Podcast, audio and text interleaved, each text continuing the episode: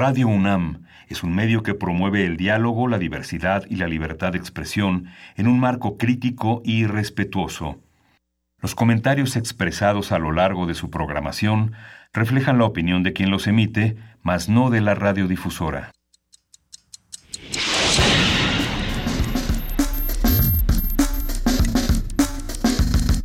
Primer movimiento. El mundo desde la universidad.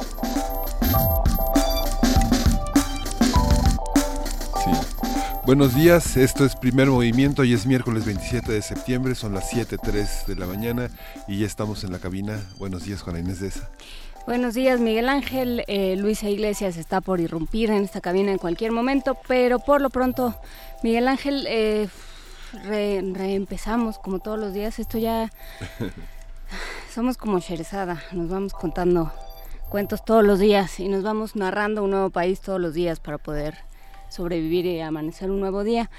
Y bueno, estamos aquí después de un, después de bueno las labores de reconstrucción que, que persisten en el país. Eh, nos, nos escribe Juan Mario Pérez, se va a Juchitán el fin de semana y nos pide que lo ayudemos con una serie de apoyos. En un momento más los vamos a dar a conocer.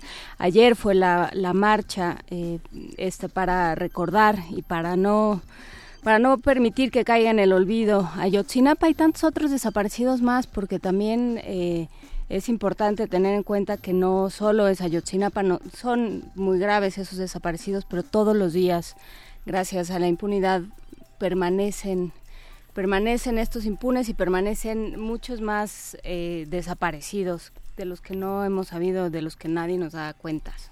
Sí, justamente. Y tenemos hoy un programa que también está en este, en este, en este panorama que desde el inicio de este, desde el 7 de septiembre hemos tratado de darle continuidad a esta, a esta visión, a esta preocupación sobre lo que nos espera como futuro en esta, en esta reconstrucción permanentemente de los daños que vienen desde muy atrás, que vienen desde finales del siglo XX y que han continuado como una bola de nieve hasta nosotros. Hoy tenemos un programa muy interesante, vamos a ver un libro de Manuel Perló que tiene de 2005, que tiene una actualidad eh, apabullante, es cómo leer los sismos hoy desde 1985. Vamos a conversar con el doctor Manuel Perlo Cohen, él es investigador del Instituto de Investigaciones Sociales de la UNAM.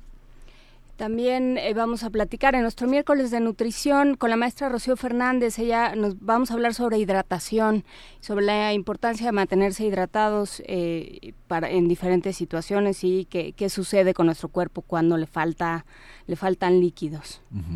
Vamos a trabajar también sobre el tema de verificado 19S, una institución ya en esos momentos que reúne a varios a varios grupos de periodistas, de ciudadanos. Vamos a comentar con Mónica Tapia, ella es directora de la organización ciudadana Ruta Cívica y es integrante de este proyecto verificado 19S. También en nuestra nota internacional, la independencia del Kurdistán iraquí, que sucede en otras partes del mundo y cómo se vincula con aquello que vivimos nosotros, lo platicaremos con el doctor Moisés Garduño, él es profesor de la Facultad de Ciencias Políticas y Sociales de la UNAM, va a estar aquí con nosotros en la cabina. El ejército mexicano ha sido un, protagonista fundamental en la historia de en la historia de México y en la historia reciente, en la historia de los últimos 110 años ha sido un elemento constitutivo de la, de la seguridad y de la, y de la ayuda. Hoy vamos a hablar de lo que hace el ejército y la seguridad pública después de Ayotzinapa. Vamos a conversar con el maestro Rubiel Tirado, quien es coordinador, coordinador del programa Seguridad Nacional y Democracia en México, los desafíos del siglo XXI de la Universidad Iberoamericana, Ciudad de México, y él es especialista en temas de seguridad nacional. Vamos a tener también la participación del doctor Juan Salgado, él es profesor investigador del CIDE, del Centro de Investigación y Docencia Económica. Sí, este tema se desdobla de diferentes maneras. Por un lado está eh, un balance de cómo queda el ejército después de Ayotzinapa, después de Tlatlaya y de tantas otras, eh, pues de tantos otros hechos en los que ha tenido una participación que todavía no termina de aclararse. Y por otro lado, bueno, qué pasa ahora con estas labores de rescate y cómo lo vemos en camino hacia la ley de seguridad interior que bueno pues eh, no tampoco se nos puede olvidar está ese tema ahí también. Entonces bueno este va a ser nuestro programa del día de hoy y, ya, está, ya está Dulce Huet aquí en la ya está Dulce, en, la cabina. Hola Dulce buenos días. Tenemos la curaduría de Dulce Huet y ya está dejando llaves, frente al micrófono. corriendo, sudando, pero bueno, contenta de por lo menos, no es por lo menos, la verdad es por lo más, la música nos puede aliviar bastante el espíritu de distintas formas, eso está comprobado científicamente, sobre todo si somos felices, ¿no? Y bueno, pues eh, tenemos varias efemérides. Teníamos una curaduría un poquito diferente porque teníamos el foro de música nueva que hubiese empezado el 22, el viernes 22, pero debido a todos estos acontecimientos, todo se ha cancelado. O sea, dos conciertos del sábado, dos conciertos del domingo, el del viernes, el del lunes, martes, miércoles, también jueves, viernes, sábado. No sabemos si vamos a continuar o no. Es la, edición número 39 era espectacular, no sé si les había contado algo, pero bueno, eh, de todas formas, al final de nuestra curaduría, dos efemérides de nacimiento, dos de fallecimiento, al final, si hay una invitación, hay un concierto que se hace en memoriam víctimas del sismo en el Amao, en este centro de la Academia Mexicana de Música Antigua, donde hay cinco órganos tubulares en San Agustín. Y entonces, bueno, pues sí, hay un recital y por ello mismo vamos a escuchar una fantasía de baja al final. Pero bueno, empecemos, ¿qué tal? El 27 de septiembre, pero de 1661, nació Johann Mattheson. Él no solo fue un sacerdote, cantante, sino sobre todo un teórico musical, que lo que aportó sobre todo fue cómo se debe interpretar el estilo teatral, la armonía, etcétera, en la Alemania barroca y tuvo mucha influencia también de la literatura. De él vamos a escuchar una obertura, la abertura en Fa, los incidentes secretos de Enrico IV, Enrique IV de Castilla y León. Y bueno, pues después de esto barroco nos vamos con Víctor Jara, quien nació en Quiriquina, en Chilán Viejo, en 1932 y falleció asesinado en Santiago de Chile en 1973. Vamos a escuchar una de sus eh, canciones icónicas que mm, de alguna forma pues la plegaria de un labrador, ¿no? Este, pero bueno, él estuvo en el Estadio de Chile, escribió su último poema ahí como testimonio, somos cinco mil, decía, en esta pequeña parte de la ciudad somos cinco mil, ¿cuántos seremos en total en las ciudades y en todo el país? Solo aquí, diez mil manos siembran y hacen andar las fábricas, cuánta humanidad, con hambre, frío, pánico, dolor, presión mortal, terror y locura. Es, la plegaria del labrador es una obra que ganó el primer premio en el primer festival de nueva canción chilena, ¿no? Está padrísima la grabación porque es histórica y entonces vamos a oírlo a él presentarla, ¿no? Y bueno, pues también las dos de fallecimiento, un día como hoy, pero de 1991, falleció Miles Davis, trompetista y compositor de jazz. Y bueno, pues tendremos también esa, esa otra parte de, de la maravillosa música de jazz. Él trabajó muchísimo con Duke Ellington. De hecho, lo que vamos a escuchar, y también con, bueno, con todos los grandes, ¿no? Lo que vamos a escuchar es My Old Flame, que es un, una pieza que da título a un álbum con el quinteto Charlie Parker. Y bueno, como les decía, también tenemos la, el fallecimiento de Gerald Finzi, que este fue un compositor y director de orquesta, pero yo diría británico-inglés, nació en Londres, murió en Oxford, pero se, sobre todo estuvo como muy interesado en todo lo que fue la música popular de, de Britania y entonces toda su música tiene de alguna manera algo, algo que ver con esa síntesis, ¿no? con la parte clásica y eh, digamos esta parte de la música popular. No tiene que ver con las vanguardias ni mucho menos. Eh, elegí una elegía para violín y piano dadas las circunstancias y por último este pues lo que les dije que el próximo primero de octubre siempre hay concierto en la MAO el primer domingo de mes. Y sobre todo ahorita, pues ellos están de fiesta porque son 25 años del festival de hecho, la actividad se concentra en octubre y noviembre y ellos sí han mantenido su agenda como tal, ¿no? Este, yo creo que también por la labor que tiene el Centro Amao, ¿no? De, y bueno, para los músicos es una maravilla, porque tener esos cinco órganos, la verdad, el concierto que sigue, el del 8 de, de octubre, de una vez les digo, ese va a ser con cinco órganos. Muchas veces tocan dos al mismo tiempo, casi siempre los que están en el coro, que son unos órganos increíbles, ¿no? Uno es alemán, inclusive le llaman Bach, y otro es holandés. Y entonces, este... Eh, tiene, cada, todos los órganos tienen como las características para que puedan tocar desde los inicios de la música, porque tú sabes que los eh, órganos pues son desde el eh, mm, antes de la Edad Media, ya en el siglo IV, V había órganos, claro, no tubulares y no con esta no con, no con esta tecnología, pero eran de agua, ¿no? O recuerdan ustedes que había que estar ahí dándole aire con los pies, ¿no? Había de de, de hecho el a Santa Cecilia, por ejemplo, es el icono de, de los músicos, se le asocia mucho con el órgano, ¿no? Y, y no tenía nada que ver, pero bueno, así ha sido la historia y así ha llegado a nosotros. ¿Qué les parece si empezamos con Matheson. Me parece muy bien. Muchísimas gracias a Dulce Wet, directora de nuestra de nuestra discoteca Joaquín Gutiérrez Heras aquí en Radio UNAM. Muchísimas gracias por estar de regreso con nosotros. Un abrazo.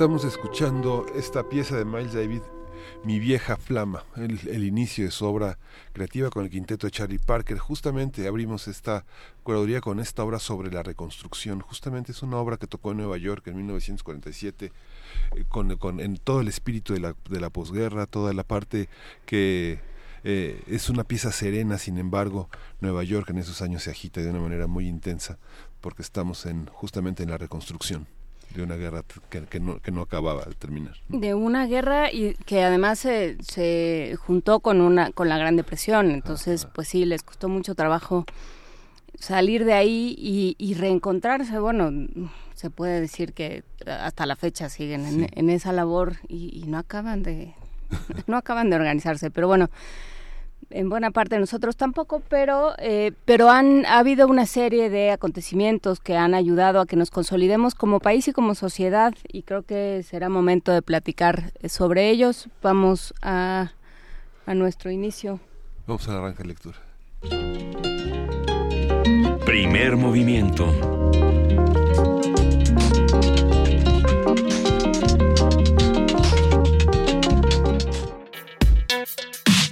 Miércoles de lectura. El 19 de septiembre ha sido desde 1985 una fecha memorable para los mexicanos. Este año el recuerdo de esa mañana volvió a hacerse realidad con otro terremoto que afectó distintas zonas del país. Hace 32 años, México se enfrentó a un sismo de 8.1 grados en la escala de Richter, cuyo saldo se registró en 10.000 muertos aproximadamente, según cifras oficiales, aunque esto también está eh, da, muchas cosas de qué hablar. Este 2017, tanto la intensidad del temblor, 7.1 grados, como la cantidad de víctimas mortales, 331, eh, esa es otra cifra que hay que tomar con reservas, disminuyeron de manera importante de acuerdo con la Coordinación Nacional de Protección Civil de la Secretaría de Gobernación. Hoy hablaremos sobre los aprendizajes de 1985 y 2017 y el papel de los ciudadanos y el gobierno a partir de un libro, Los sismos de 1985. Nos acompaña el doctor Manuel Perlocoen, quien es investigador del Instituto de Investigaciones Sociales de la UNAM. Él es el editor de este, de este bello libro que tuvimos oportunidad de revisar. Manuel Perlo, buenos días. ¿Cómo estás? Buenos días, Miguel Ángel, y buenos días, Juana Inés. Eh, es un gusto, aunque sea en esta ocasión y por este tema tan difícil, tan doloroso, estar con ustedes y con el auditorio. Eh, Manuel Perlo, estábamos revisando este libro eh, hace un ratito y, veíamos que que bueno, es un libro de 2005, pero que sigue alimentando una conversación que en estos días se vuelve dolorosamente vigente. ¿Qué te viene a la cabeza cuando revisas tú este libro? Mira, eh, lo primero es que eh, es de fundamental importancia que todas las sociedades y en particular la nuestra reconstruya la memoria histórica de los eventos destructivos que se han presentado, ya sean terremotos, inundaciones, explosiones volcánicas, y es muy importante hacerlo no solamente para eh, poder tener libros que hagan la crónica de estos eventos, sino porque también podemos aprender muchas cosas de los errores y de los aciertos que se cometieron en ese momento y porque nos permite entender cuál fue la respuesta de la sociedad en el momento en el que se presentaron estos eventos y sin duda eh, las nuevas generaciones que no vivieron, por ejemplo, los eventos de 1985 porque pasaron ya hace 32 años,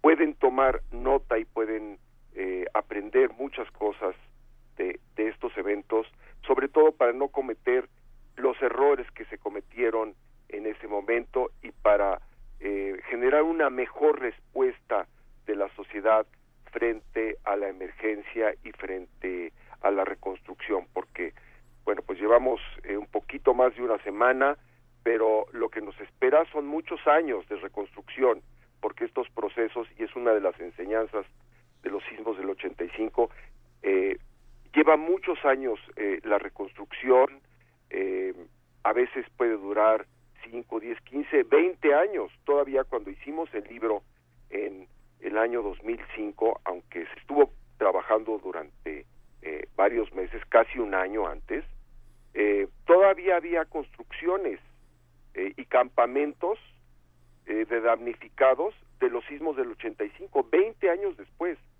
Entonces, no pensemos que, que en tres meses, seis meses ya esto eh, va a pasar, al contrario, va a estar muy presente y eh, tenemos que entender cómo enfrentar las distintas fases que tiene que tiene un desastre, eh, que son, bueno, la fase de emergencia, que es en la que todavía estamos nosotros, pero luego viene una fase en la que se pone en funcionamiento la sociedad eh, tal como estaba antes, se arregla la infraestructura, eh, se arregla este, las calles, el funcionamiento básico, y luego se inician las etapas de reconstrucción y esas pueden durar eh, pues muchos años. Entonces, hay que aprender y hay que pensar que esto va a durar un buen tiempo y que tenemos que tener mucha información, mucho análisis, además de todos los actos de solidaridad, de heroísmo, eh, de participación de la sociedad, tenemos que incorporar conocimiento, análisis, reflexión y tomar las mejores decisiones. Veinte años después de la, recolección de información, la revisión de, la, de, las, de las fotografías, de la prensa, de todos los testimonios, eh, ¿qué arroja, Manuel? ¿Hay, una, hay, una, ¿Hay algo que se tiende a borrar en la parte de los medios, en la parte mediática? ¿Es difícil mirar hacia atrás y reconstruir día a día después de, de que aparecen en la agenda nuevos temas, sobre todo que vivimos un gobierno que trató de minimizar en ese momento la información, en la que la prensa fundamentalmente publicó información gráfica y crónicas. ¿Cómo, cómo lo visualizas en términos de investigación? Mira, eh, todo mundo eh, conocemos la información eh, de la prensa, de la televisión, eh, los actos heroicos, recordamos mucho a los niños milagro, este, estos bebés que fueron rescatados del, Hospital Juárez y que nos emocionaron hasta la médula cuando eh, los eh, encontraron con vida siete días después, siete días después de que había ocurrido el sismo. Entonces, eh, todos estábamos prendidos de, de, la información del rescate de las de las víctimas. queda también la solidaridad, eso eso no se puede, digamos, eh, olvidar en ningún momento eh, la movilización que veíamos en las calles, la ayuda, eso, todo eso va a quedar. Pero hay cosas que no, no se conocen tanto. ¿Por qué el gobierno de Miguel de la Madrid se pasmó y quedó cruzado de brazos durante los primeros días? Se negó a la ayuda internacional. Se negó a la ayuda internacional, efectivamente, dijo que eh, era suficiente la eh, era suficiente la eh, que nos bastábamos eh, nosotros mismos con, con nuestros recursos. Este hubo enfrentamientos dentro del gabinete de Miguel de la Madrid por tratar de controlar la situación. Eh, hubo eh, situaciones en las que no se aclaró cómo se iba a eh, financiar el rescate eh, por ejemplo, mucha gente tal vez no lo sabe, pero para la reconstrucción eh, de los sismos del 85 se solicitaron créditos internacionales. Uno fue del Banco Mundial y otro fue del Fondo Monetario Internacional. En total, unos 500 millones de dólares. Em, hubo también cuestiones relacionadas con el manejo del plan DN3 en la Ciudad de México. Recordemos que el país no tenía realmente una experiencia en materia de grandes desastres urbanos. Los los desastres como las inundaciones, este que afectaban a muchas partes del país, pues los manejaba el ejército con este plan el DN3, pero nunca había eh, ocurrido una situación en la que el gobierno tuviera que implementar este plan en la Ciudad de México. Y además, eh, hay que dimensionar también muy bien que los sismos del 85 fueron mucho más devastadores, hubo eh, un número de edificios colapsados y de víctimas diez veces mayor que lo que ocurrió ahora el 19 de septiembre. Eh, simplemente el número de muertos en la Ciudad de México que según las estimaciones oficiales fueron como unos 3.600, pero según estimaciones de otras autoridades alcanzaron 8.000, 9.000 muertos. El número de edificios que se colapsaron no tiene, eh, digamos, comparación con los que se colapsaron eh, en, en estos días. Eh, estamos hablando, por ejemplo, de edificios enteros de multifamiliares como en Tlatelolco, el edificio Nuevo León, o en el multifamiliar Juárez, estamos hablando de hoteles como el Regis, el Hotel Prado, estamos hablando de hospitales públicos como el Juárez, el Hospital General, el Centro Médico Nacional, eh, estamos hablando de conjuntos urbanos como Pino Suárez. Eh, realmente el, la escala de la destrucción fue mucho más amplia en 1985. Imagínense ustedes, digamos, si ahora hubo estas movilizaciones eh, y la ciudad, digamos, tuvo este impacto y estamos hablando de unas 38 estructuras que se colapsaron. En aquel entonces fueron aproximadamente unas 400, 450 estructuras que se vinieron abajo, donde había miles de atrapados. La ciudad era verdaderamente un caos. Este se escuchaban las sirenas yendo de un lado para otro. Las comunicaciones estaban eh, destruidas. Este eh, no había televisión, eh, la comunicación de México con el exterior también estaba este, detenida.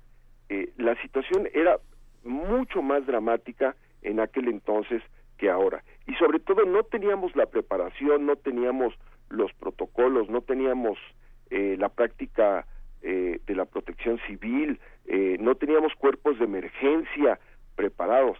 Entonces la respuesta de la sociedad fue mucho, muy importante en el 85. Yo diría que tan importante, y no, no quiero establecer comparaciones de que fue más, menos, pero fue tan importante como lo fue eh, ahora el 19 de septiembre de 2017. Y desde luego se, se sentaron las bases de muchas organizaciones y de muchas formas de vivir, digamos. Eh, no es no es gratuito que eh, que los, los daños hayan sido considerablemente menores, que la pérdida de vidas haya sido menor. Eh, en este caso, pues porque ya existe todo un trabajo social y político, digamos, en, en términos de construcción de, de redes sociales, eh, de, redes sociales entre personas, digamos, no sociodigitales. Eh, pero, ¿qué es lo que sucede a nivel, a nivel político? Nos estábamos cuestionando justamente al, al revisar un poco algunos de los testimonios pues digamos, el, el, la, pasarela de personajes y de nombres que encontramos en el libro. Eh, ¿Qué pasa a nivel político en México después del 85 y eh, cómo se conecta con lo que estamos viendo ahora, Manuel Perló? Sí. Bueno, hay que recordar que 85 también era un año crítico en la sociedad mexicana por muchas razones. Veníamos de, y estábamos en, en medio de una crisis económica con eh, cero crecimiento económico, con una tasa de inflación del 100%, imagínense ustedes que todos los años aumentaban los precios 100% o más, ¿verdad? eh, que eh, la economía, los precios eh, del petróleo estaban muy por, eh, por abajo. pensemos, por ejemplo, que el gobierno tenía un déficit público del 7-8%, eh, que se estaba generando gasto público que, producía inflación. Realmente estaba muy mal la economía. Este, después de la crisis de 1982, se tenía que pagar muchísimo dinero eh, en deuda internacional. Entonces, la situación no era sencilla, eh, el Estado estaba muy cuestionado y viene este evento y eh, la respuesta gubernamental es muy débil, es muy pobre, no hay un liderazgo, entonces eh, la sociedad civil, que no existía realmente eh, hasta ese momento, no, no había eso que llamamos sociedad civil, pues nació mucho en, en los sismos del 85, salió espontáneamente a eh, suplir las tareas de emergencia y de rescate que el ejército no podía cumplir y que las autoridades del entonces Departamento del Distrito Federal tampoco tenían la capacidad para organizar brigadas de rescate. Era un caos verdaderamente la ciudad.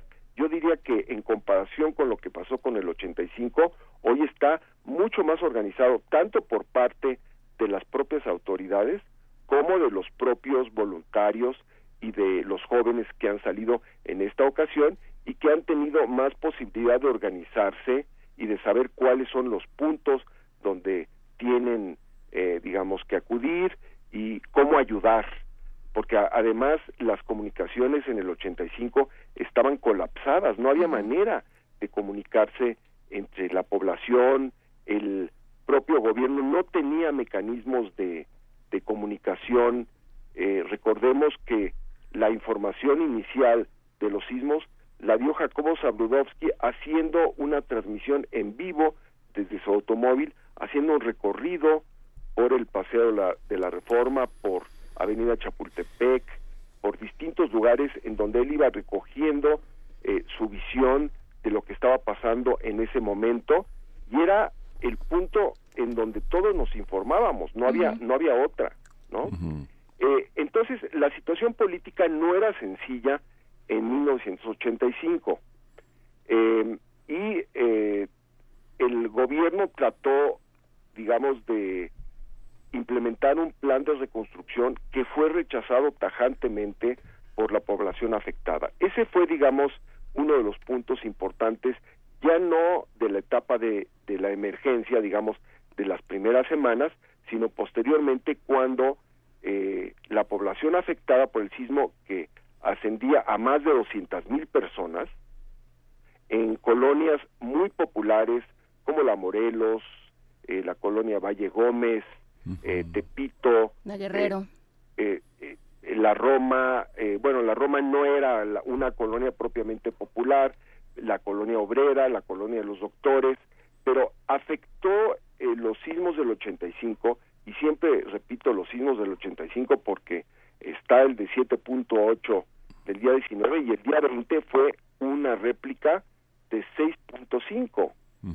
Entonces, eh, fueron dos sismos realmente de, de gran magnitud y eh, el número de damnificados era muy, muy elevado. La gente de Tlatelolco, que ya tenía un proceso de cuestionamiento a las políticas eh, de reparación de estos conjuntos, estaba muy molesta, este, se había desplomado el edificio Nuevo León, eh, cientos de muertos ahí, entonces empezaron una serie de movilizaciones para inconformarse en relación al manejo que estaba haciendo el gobierno del programa de reconstrucción, que era un programa básicamente eh, manejado eh, desde las esferas gubernamentales, pero también con una presencia priista muy fuerte y la gente se sentía excluida de, lo que se estaba haciendo y protestó y a las pocas semanas de los sismos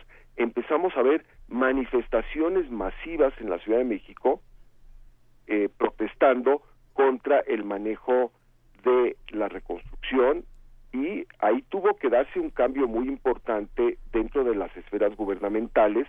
Salió el que era secretario de Desarrollo Urbano eh, y Vivienda, eh, el arquitecto Guillermo eh, Carrillo Arena, y entró el licenciado Manuel Camacho Solís como una alternativa para manejar políticamente la situación de las movilizaciones y se llegó unos meses después a un acuerdo único de concertación democrática en donde firmaron 106 organizaciones donde estaban movimientos inquilinarios, donde había grupos de colonos, donde había organizaciones de la iglesia. La iglesia tuvo eh, una participación muy importante en los sismos del 85. Me da la impresión que más importante que en eh, los sismos que hemos tenido este mes. Eh, había eh, la Cruz Roja también tuvo una participación importante. Muchos de los grupos que se formaron durante la emergencia y que se movilizaron también participaron y fueron ellos realmente los que lograron que se hiciera un plan de reconstrucción en donde los beneficiarios principales eran los propios damnificados y con un planteamiento muy importante que era nos vamos a quedar en el lugar donde vivimos, no nos vamos a cambiar, porque había en ese entonces eh, ideas de que bueno vamos a descentralizar la Ciudad de México para evitar este que haya eh, los problemas urbanos eh, tan agudos que se dan. Entonces vamos a llevar a la población este fuera del distrito federal. Ahí vamos a reconstruir la vivienda. Y la gente se opuso tajantemente y se logró cambiar el plan de reconstrucción. Entonces hubo una emergencia eh, de un movimiento social y político que cuestionó las formas de encarar los problemas por parte del Estado y hubo que abrir un cauce de concertación, ahí surgió la palabra, la famosa palabra concertación, en donde se tuvo que negociar con los grupos movilizados para poder llegar a un acuerdo y darle un, eh, una salida al tema de la reconstrucción que al final digamos, acabó siendo un programa exitoso, porque en menos de un año se construyeron 90 mil viviendas en las zonas afectadas. Y no solamente fue un programa de vivienda, sino también de reconstrucción de la infraestructura urbana en las zonas en donde eh, estaban los principales daños. Oye, Manuel, y hay una parte que, bueno, comentábamos también eh, con Juan Inés, Juan Inés señalaba de una manera eh, 85 y 88 están vinculados. Tres años después hubo elecciones y ahora también, ahora un año, a un año tenemos elecciones. La Iglesia participó activamente. Corripio Omada, en su verticalismo eclesiástico, tenía el control del, del, del, catolicismo mexicano, pero fue también el inicio de, una, de un desmantelamiento de la institución religiosa, sobre todo en el sur, en el que nuevas, nuevas ideas religiosas permearon a la sociedad mexicana, el protestantismo, este, muchas otras iglesias llegaron y poblaron hasta lo que es hoy una iglesia que ante el descuido de sus templos perdió, este, están dañados cerca de 663 inmuebles que son parte del descuido de la parte que le, le toca a la iglesia proteger y que se quedaron en el olvido, ¿no? ¿Qué pasa con las elecciones, que las elecciones de ese momento, las elecciones de 88 y el germen, que en el libro se señala, que en la parte del legado y en la parte del futuro está señalado, pero hay una parte que tenemos ahora de cara a 2018, ¿no? Eh, se sabe, digamos, que después de, eventos catastróficos como los que hemos vivido, hay movimientos, hay terremotos políticos, ¿verdad? Eh, recordamos, por ejemplo, el terremoto en Managua de 1972, cuyo manejo fue tan, tan deficiente por parte de la dictadura de los Somoza, que esto llevó a la aparición y al ascenso de la revolución sandinista años después, porque se manejó eh, la ayuda internacional con unos niveles de corrupción tan altos que esto provocó un cisma total y definitivo dentro de la sociedad nicaragüense.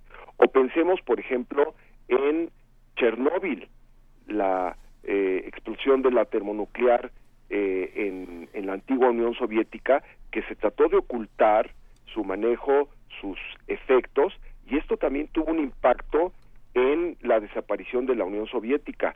Y podemos eh, citar muchísimos em, eventos destructivos de la naturaleza que han tenido un impacto político muy importante y México no es la excepción.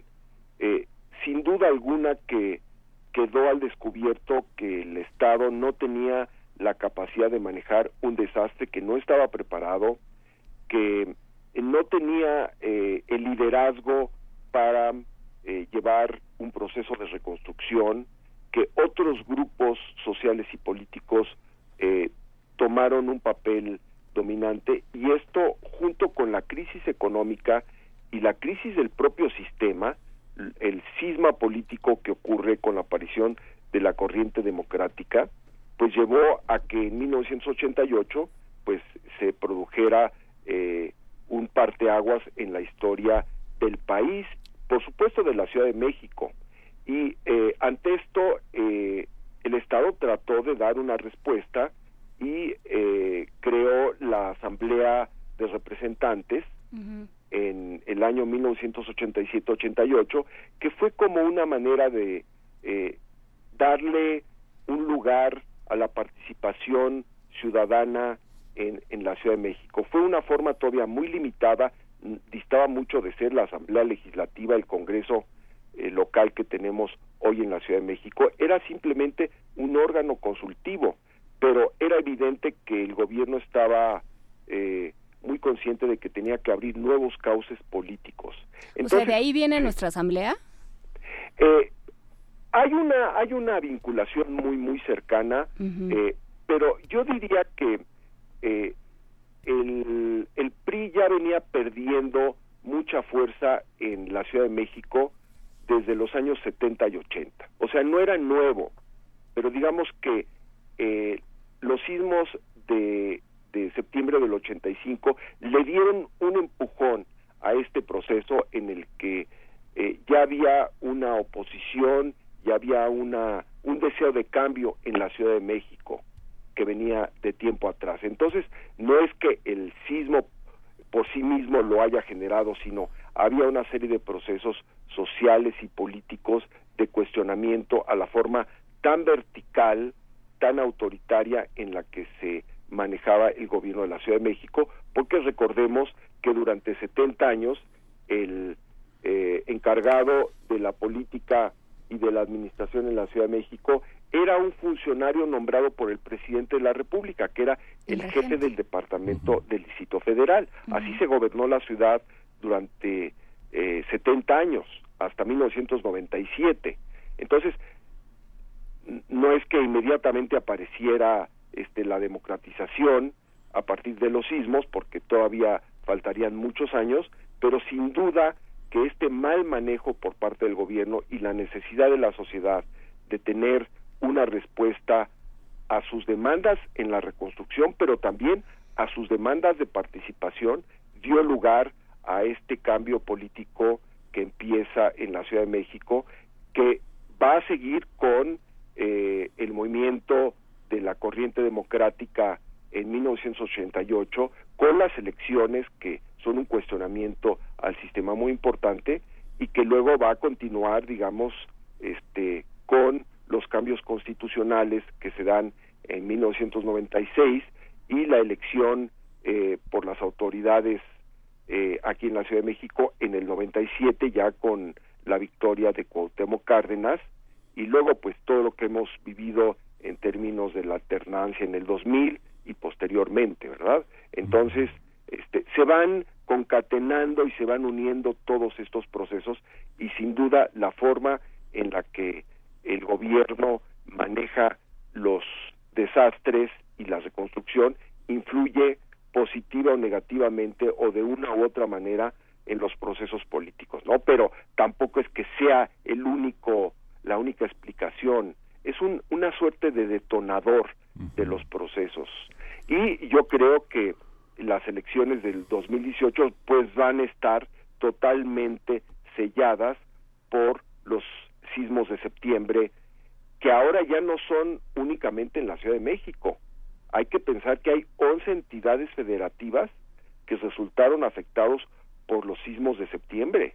Eh, pensemos en Oaxaca, Oaxaca no va a ser la misma después de, de los terremotos, Puebla, el estado de Morelos, pensemos lo que va a pasar en el estado de Morelos. Entonces, eh, los efectos de estos sismos sobre el proceso político que se viene, pues va a ser, digamos, eh, ya es, digamos, eh, un tema que los propios partidos políticos están tratando de, de encarar y se están tratando de poner digamos, a la cabeza del proceso diciendo, bueno, vamos a renunciar a nuestras prerrogativas, este, proponemos este, una reestructuración en el gasto público, ya todos están colgados, digamos, de, del tema pero tarde, tarde y mal, ¿no? A reserva de que lo platiquemos, eh, Manuel Perló, con más detalle y, que sigamos platicando rumbo a este escalofriante proceso electoral de 2018, creo que respondieron eh, a la mala y, un poco tarde, ¿no?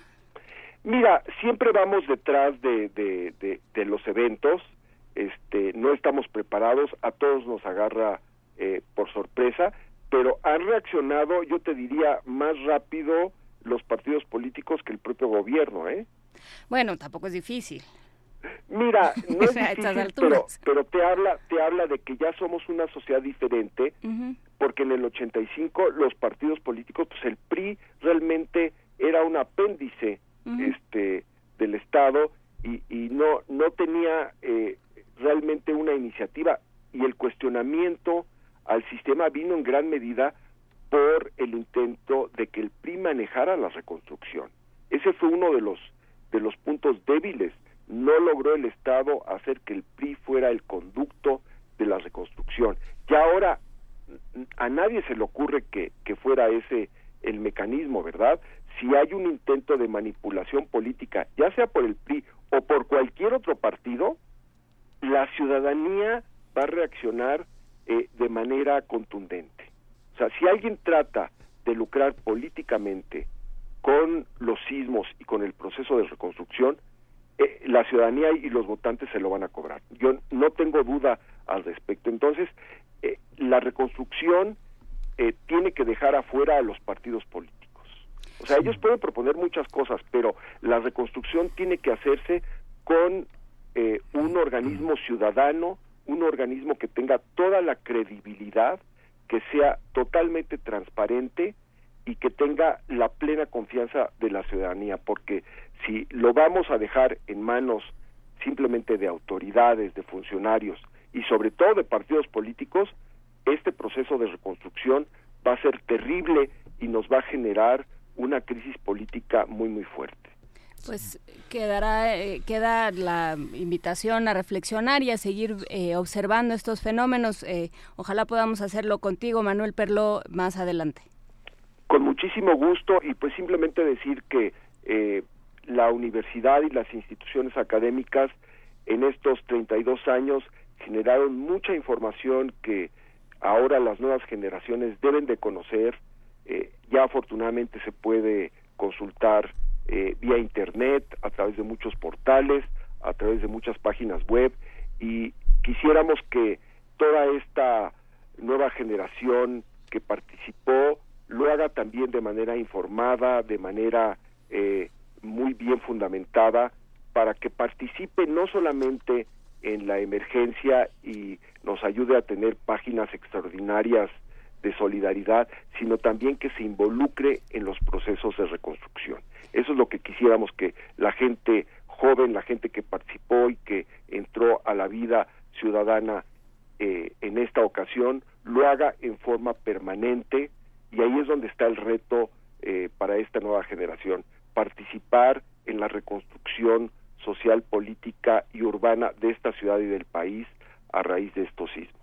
Pues eh, lo seguiremos acompañando y seguiremos haciendo la labor de, eh, de difusión del conocimiento. Muchísimas gracias, Manuel Perló. gracias, Juana Inés. Gracias, Miguel Ángel. Que tengan buenos días y gracias. Eh, un saludo a todo el auditorio. Gracias. Claro que sí ya estoy aquí.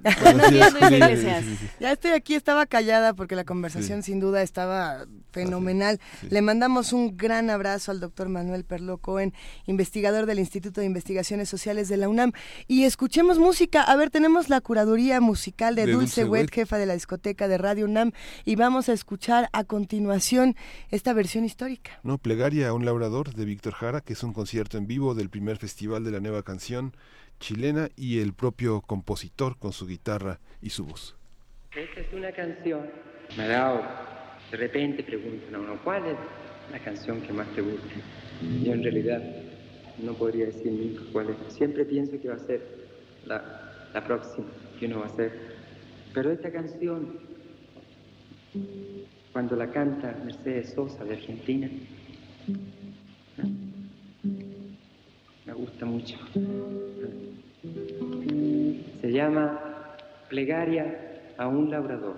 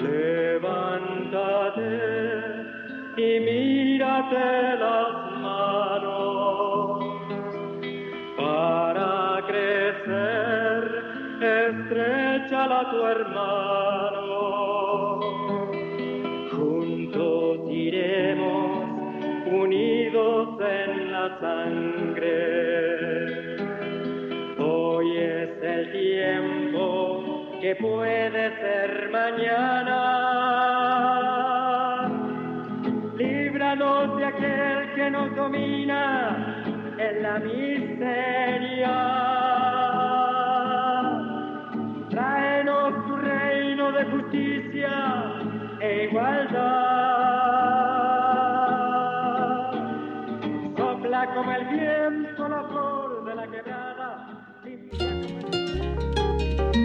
Primer movimiento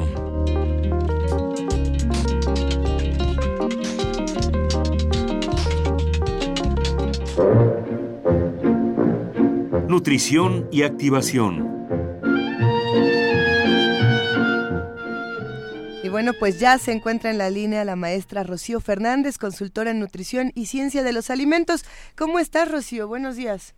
Muy buenos días, muy muy contenta de compartir nuevamente este espacio con ustedes, agradecida también por la melodía tan linda que acaban de, de pasar de Víctor Jara, quien yo en lo particular admiro mucho y ese tema tan tan necesario en estos momentos, ¿verdad? Que eh, sobre las tareas que tenemos hoy en día también nosotros como miembros de, esta sociedad. Pues sí, y sin duda, queridísima Rocío, es tan importante hablar de estas cosas. Oye, pero también es importante hidratarnos en tiempos como estos. Sí, claro que sí. Digo, te lo digo porque yo me tomo un vaso de agua cada 300 años. Entonces, creo que sí es importante recordar y revisitar por qué es tan importante la hidratación, no solamente con agua, sino con muchos líquidos que tenemos a nuestro alrededor. Así es, incluso con, con, con alimentos que también forman parte de la, de la hidratación. Y como muy bien tú lo, lo acabas de comentar, en estos tiempos, siempre es fundamental, pero en estos tiempos no debemos pasarlo por alto. Porque de hecho una buena manera de, reaccionar ante el estrés, la ansiedad, es con una hidratación adecuada. Eso nos puede ayudar bastante.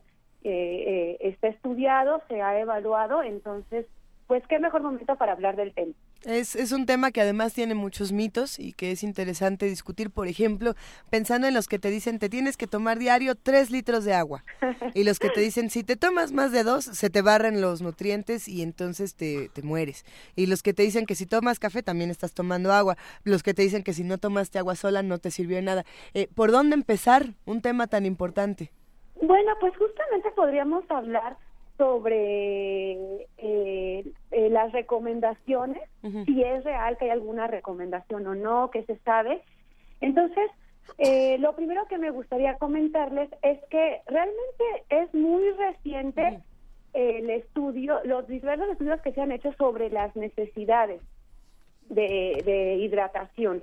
No crean que es algo que se viene haciendo desde mucho tiempo, no es así, es algo nuevo. Entonces todavía hay muchas preguntas que no tienen una respuesta precisa. Lo, lo que sí sabemos es que una hidratación suficiente eh, es fundamental para saber mm, qué es una hidratación suficiente. Es importante que atendamos a ciertas señales eh, fisiológicas. Sin embargo, sí se hace mm, una, yo no diría una recomendación basada en necesidades, sino se ofrece un, un, mm, un patrón de consumo que puede ser de litro y medio a dos litros de agua por persona cada día, pero eh, enfatizando que esto va a variar dependiendo del clima, de, del estrés, por ejemplo, incluso de cómo vamos eh, vestidas, vestidos, eh, si trabajamos en un lugar eh, de donde hace mucho calor, de nuestro nivel de actividad física. Entonces aquí va a ser fundamental atender eh, estas señales que les platico eh, también considerar que, que, eh, que nos hidratamos también a través de las frutas que consumimos que también tienen agua, a través de algunas bebidas que ingerimos como el café, el té, eh, que, que ya recordamos que si estamos hablando de hidratación, estaríamos em, pensando que estas bebidas van a ir sin azúcar.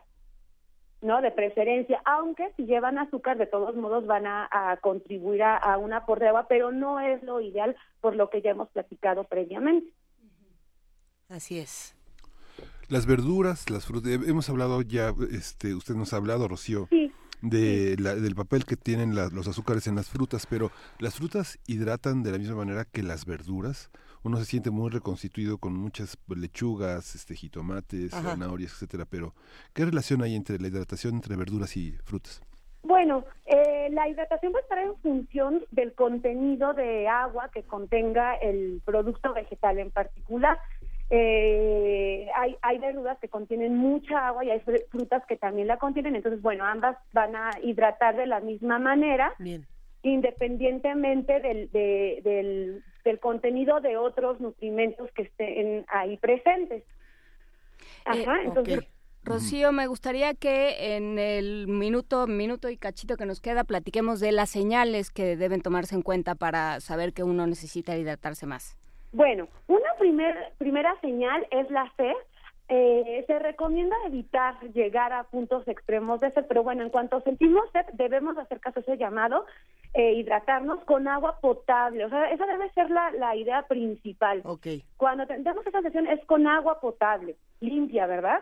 Eh, sin, sin, sin patógenos. Ese es un punto. Cuando sentimos la boca seca, también, esa es otra señal de deshidratación. Eh, que además también va asociada al estrés y a la ansiedad, entonces hay que hidratarse en ese momento. A mí me dijeron que el mal humor también, Rocío. También el mal humor y más si se asocia igualmente al, al estrés, ¿no? Eh, entonces, digamos, son, son dos señales eh, muy importantes, pero también puede haber otras como la fatiga, tanto mental como física, por ejemplo, cuando, cuando eh, eh, eh oprimimos eh, eh, un brazo y demás y vemos que, que, la, que la piel no vuelve a, a tomar su, su lugar original, queda ahí una marquita, oh. eso, eso ya es señal incluso de una deshidratación ya más severa.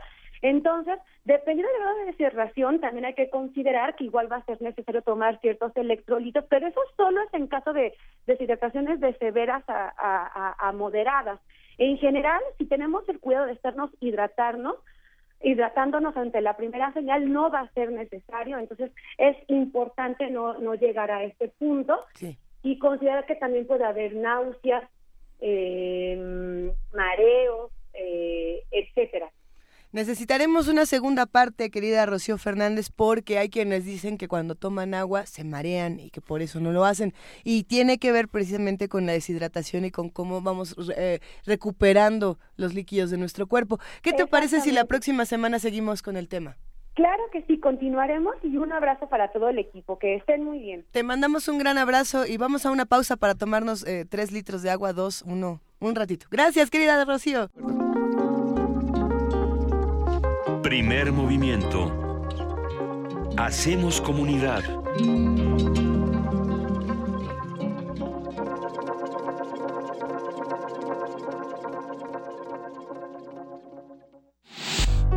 La Universidad Nacional Autónoma de México informa.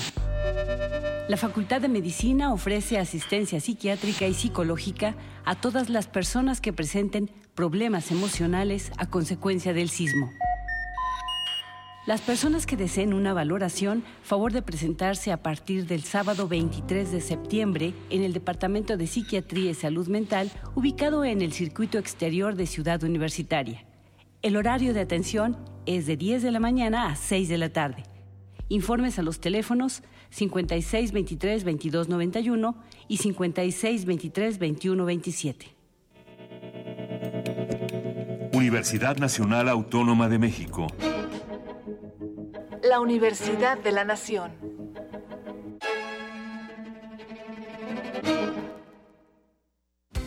Cuando cumplí 18, mis amigos me decían que podría hacer de todo y entrar a cualquier lugar. Para algunos eso es importante. Para mí hay otras cosas que lo son mucho más, como poder votar en las próximas elecciones y decidir quiénes me ofrecen mejores propuestas para resolver los problemas de mi comunidad.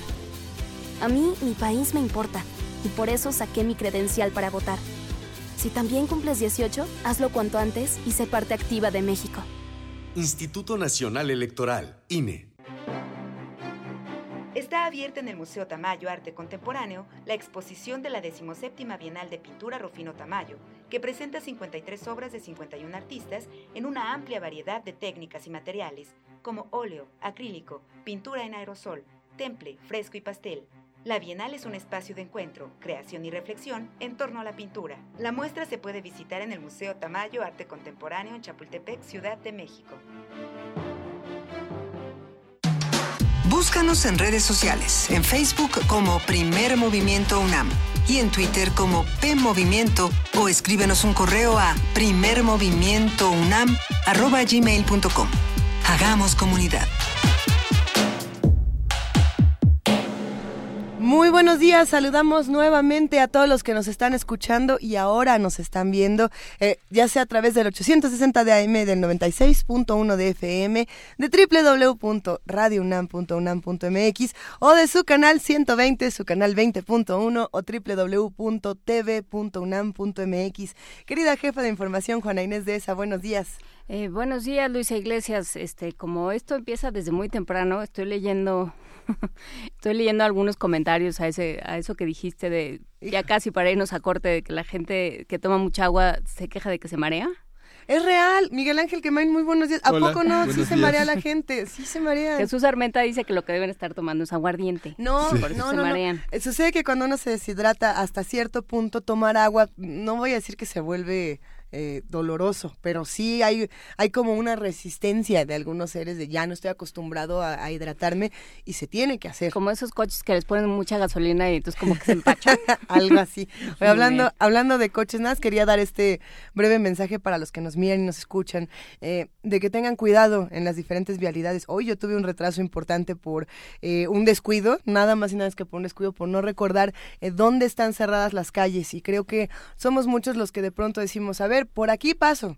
Y no, si está cerrada la calle, respetemos. Hay una razón precisa por la que está cerrada y es que ya sea un derrumbe, ya sea un colapso, o ya sea simplemente que se está trabajando en fugas de gas, en recuperar la luz eléctrica. Y si somos muchos coches e intentamos pasar por ahí todos al mismo tiempo y no se puede, y luego no nos podemos echar en reversa y luego nos atoramos, no solamente afectamos la vialidad, sino que afectamos el trabajo de brigadistas, rescatistas y personas que están intentando reconstruir la ciudad. Ese es un comentario breve ahí nada más. Sí, falta señalización. Que creo que se irá, se, irá, se irá, consiguiendo. Pues, este, y bueno, los ecopark, por ejemplo, toda la zona de parquímetros está nuevamente libre de, cuotas hoy para que lo planee. La gente, la, mayoría de las personas se quejan de que no es anticipada la, pues con un día de anticipación. Pero, ya sabemos que este, esta semana seguramente será todos los días. Pero miércoles, este miércoles, no hay. Pero, por ejemplo, pensando justamente en esto de no hay señalización, yo estoy completamente de acuerdo. Hubiéramos agradecido que hubiera un ser que nos dijera, no lo intente por ahí, este camino está cerrado. Sin embargo, a ciertas horas sí lo hay. Lo que ocurre es que a esta hora muchas, muchas personas están todavía eh, durmiendo o se están encargando de otras labores. Eh, hay trabajos dentro de esta reconstrucción de la ciudad que no son tan vistosos y que no son tan, eh, digamos, ¿cómo, ¿cómo decirlo? No son los que salen en la foto. Y esos muchos decimos, no, ese no lo voy a hacer porque no es el, el que me va a dar mi foto para estar ahí. Y, son igual de importantes. Todo trabajo para reconstruir nuestra ciudad es importante y es un gusto saber que estamos entre todos haciendo comunidad. Hay mucho que seguir discutiendo en este programa, ¿verdad? Uno aquí ya en su, en su discurso apasionado por el tránsito. No, hay muchísimos mensajes en, en redes sociales, en arroba P Movimiento. Y también en nuestros teléfonos 5536 4339, la señora María Vázquez pide a la gente o a otros centros de acopio 10 colchonetas para el multifamiliar de Tlalpan, pues ayer fue y había gente de la tercera edad dormida en el piso en este multifamiliar de Tlalpan. También eh, Juan Mario Pérez se va durante este fin de semana a la zona de Juchitán. Y eh, bueno, pues nos manda, nos envía una lista de lo que de lo que se necesita. Lo vamos a estar, eh, lo vamos a platicar y lo vamos a poner en nuestras redes, lonas gruesas sobre todo y arreos de montaje, porque la gente no quiere, por, supuesto, como lo, lo platicábamos en la primera hora con el doctor Perló. Eh, la gente quiere permanecer en sus espacios, igual que sucedió en el 85, está sucediendo ahora en, en diferentes partes del país. La gente quiere seguir en sus espacios, en su casa, en aquellos eh, lugares que reconoce como propios y para ello es necesario montar algún tipo de resguardo porque sigue habiendo lluvias, porque sigue habiendo vientos, o sea, la, la naturaleza eh, se ensañan de diferentes maneras, se necesitan alimentos no perecederos en paquetes individuales de un kilo o de un litro, artículos de higiene personal, artículos de limpieza, medicamentos, herramientas de construcción y ropa de trabajo para los voluntarios. Todo esto eh, se va a reunir en, el, en, la sede del programa universitario para, la, para el estudio de la interculturalidad en Río Magdalena 100, Colonia La Otra Banda, frente a Plaza Loreto. Ahí, ahí hay que preguntar por Juan Mario Pérez Martínez, quien va a estar haciendo este acopio para llevarlo durante el fin de semana a Juchitán, en Oaxaca.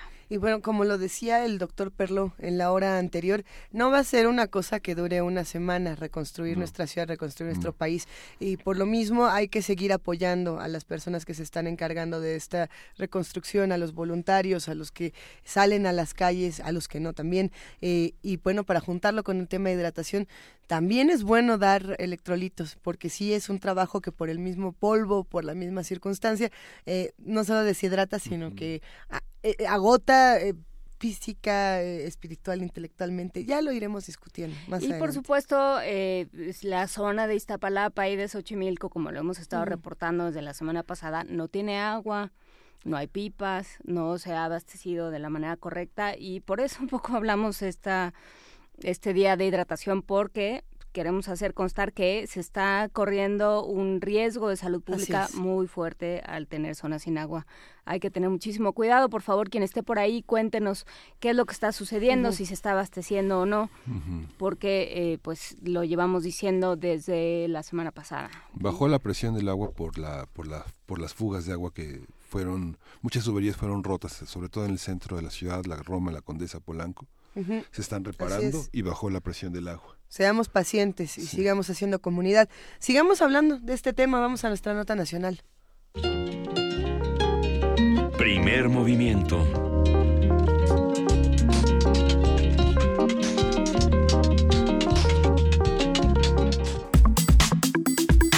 Nota nacional.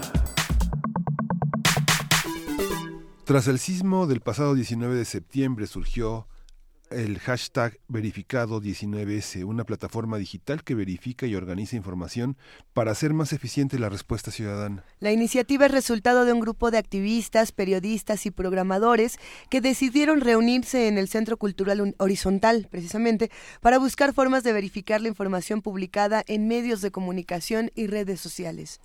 Con la ayuda de programadores, el hashtag verificado 19S diseñó un mapa y una base de datos colaborativa que se ha convertido en una plataforma más segura, actualizada y, y, de las más visitadas sobre datos sobre el terremoto. Además, no solamente incluye información sobre la Ciudad de México, también se hacen notificaciones de los otros estados afectados por el terremoto de las semanas pasadas.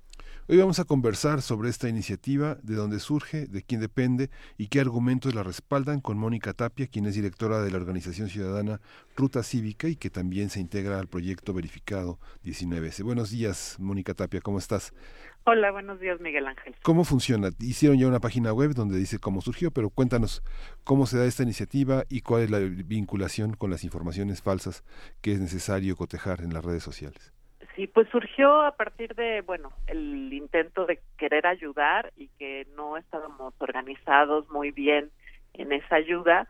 Nos juntamos todos en el centro horizontal y ahí fue saliendo de manera orgánica de, bueno, hay que hacer este mapa colaborativo, que fue algo que lo primero que surgió. Luego les hablamos a algunos amigos programadores y, y dateros, coders, eh, ellos fueron armando no solo la base de datos, sino también que se verificara. Y creo que ese es el valor agregado, porque hay varios mapas, hay mucha información en las redes, en los chats, y lo que intentamos aquí, eh, por un lado, es pues que la información que se recopile pase por un poco de filtros, que esté verificada por monitores en campo. Tenemos cerca de 300 personas los ciclistas, los vecinos, personas que se han eh, voluntariado para verificar información, sea en las zonas de desastres o en los centros de acopio. un poco para filtrar esto de los fake news, que pues sí nos tiene muy impactados de de pronto se reportaban derrumbes que no sucedían o centros de acopio que no existían. Así es. Entonces, lo que establecimos fue un protocolo de decir, verificado quiere decir eh, verlo con tus propios ojos, entre personas de, de, esta red de confianza o que otras dos personas lo vieran con sus propios ojos. Entonces, ahí en el centro, eh, pues tenemos también personas que llaman a verificar si esto es cierto. No, no es digo, en estos momentos pues no es 100% infalible, es un proceso de organización ciudadana, todos somos voluntarios, eh, pero estamos tratando de eso, de que la información que se suba esté verificada y un poco la cultura también, eh, impulsarla entre las redes, entre los chats, no compartas algo si no lo verificaste, si no llamaste, y esto de que tenga la fecha y la hora, las solicitudes, porque luego pasaba que decían se necesitan 500 botellas de agua, eh, eso fue hace dos días y pues ya ya estaba eh, llena esa esa necesidad. Y llegaban mil o dos mil botellas de agua seguían llegando. Entonces también esta cultura de antes de enviar verifica que siga siendo una necesidad todavía relevante. Claro. Hay hay otro papel que está está haciendo desde verificado que es eh, conectar oferta y demanda sobre todo en los estados o con los centros de acopio. Se empezó a crear una cultura de decir qué me hace falta, qué me sobra incluso qué puedo redistribuir. Y se creó también una red de transportistas, de personas que andan en moto o en, o en bici para hacer estas distribuciones más eficientes. No toda la información, Mónica, eh, digamos, era falsa de manera eh, malintencionada. Como bien mencionas, gran parte de estos mensajes eran para buscar ayuda o para buscar eh, recuperar víveres para, para estos centros de acopio. sin embargo, sí hay algunos que tenían una cierta intención perniciosa. Y lo digo, por ejemplo, con estas fotografías de niños que circulaban que decía, no encuentra a su mamá y resultó que esta foto era del 2007 de, niños eh, de Argentina, en fin, fotos que lo que hacen es alimentar la violencia. Eh, quizás sería interesante regresar unos pasos y pensar qué pasa cuando no verificamos la información y qué pasa cuando estamos compartiendo sistemáticamente información que es falsa. Sí, pues Mira, yo creo que será tema de análisis y ojalá se haga profundidad de por qué se crea información falsa en momentos eh, de emergencia, además, donde pues todos nos estamos movilizando y, y no esta incertidumbre que se crea que es básicamente y también la desconfianza porque claro si alguien dice es un derrumbe pero resulta falso es decir bueno ¿y por qué me están haciendo ir a otro lugar eh, entregar acopio que no es cierto e, entonces sí crea mucha desconfianza hay otra parte que también, pues desafortunadamente, en las redes del gobierno, oficiales, eh, del, de los partidos, pues también crean, o sea, ciertos patrones donde decir, no, pues mejor me voy con sociedad civil o mejor me voy a estos centros de acopio que son privados o estos lugares de rescate donde la coordinación, dicen ahí, fue civil y no eh, gubernamental. Eh, no sé, esto creo que es para a futuro analizarlo eh, lo que sí creemos es que eh, las redes sociales han creado muchísima información y que en estos momentos también nos llegamos a saturar y que más que decir lo comparto, lo comparto, en estos momentos sí hay que tomarse dos minutos para pensar, ¿vale la pena compartir esto? ¿Vale la pena eh, nada más soltar el mensaje para que se viralice? En algunos casos es cierto, es, es falsa. ¿Por qué? En estos momentos no lo sabemos. Hay posiblemente, no sé, temas de propaganda, temas de crear caos. La verdad es que no estamos puestos ahorita a analizar, pero sí ojalá alguien lo haga. Y pues también de lo que se trata es de hacer más eficiente la ayuda eh, y tratar de sumar. Ese es el, el espíritu aquí. Incluso estamos pasando de esta etapa de muchísimos centros de acopio a empezarlos ya a consolidar en unos cuantos, en que se haga más eficiente la misma operación de estos lugares, eh, en estar mejor comunicados, en hacer inventarios más propiamente. Estamos pasando como a esa segunda etapa. Eh, los turnos de voluntarios pues todavía nos siguen haciendo mucha falta porque claro, mucha gente está regresando a trabajar, a estudiar, eh, pero sigue habiendo mucho ánimo de decir, bueno, yo puedo venir en las tardes, en las noches, o tomo el turno de la noche, porque también se necesita gente que esté monitoreando esto durante la noche, que todos dormimos, y pues ahí, ahí hay emergencias. Con el tema de los estados, brevemente les, les cuento, estamos creando también estas redes de confianza de monitores y de conectar, conecte entre la oferta y la demanda y fortaleciendo centros de los propios estados. Entonces están creando un poco como redes paralelas a estas en Puebla, en Morelos, en Oaxaca, eh, y pues nos interesa mucho también fortalecer la capacidad que los propios estados tengan de coordinarse. Eh, eh, empezamos a atender muchos de manera directa porque había gente que dice, yo tengo una camioneta y puedo ir a Morelos, y entonces les podíamos decir dónde, con quién, etcétera. Pero yo creo que también están surgiendo los propios estados, es decir, nosotros hacemos también este trabajo y gradualmente esperemos ahí ya que se consolide y podemos decir que esos son nodos de este mismo proyecto. Esta parte de, de Verifica 19S, la parte que tiene que ver con el periodismo porque hay muchas partes que tienen que ver con distintos aspectos del este esta vinculación entre los que ofrecen y los que y los que reciben es una es una parte hay una parte digamos como señalamos aquí de anuncios de anuncios parroquiales de tengo tales cosas ofrezco tales cosas. Pero lo que ha quedado en evidencia en esta verificación es que las redes sociales no son el periodismo de que los ciudadanos con todo y que pueden reportar cuestiones importantes no es, son el periodismo. A la, a la verificación 19S se han integrado algunas organizaciones como este artículo 19, por ejemplo. ¿Cómo funciona esta visión de verificar periodísticamente algo? ¿Cómo se han integrado estas organizaciones de periodistas? No, es, no solo de ciudadanos, sino de periodistas, que es diferente.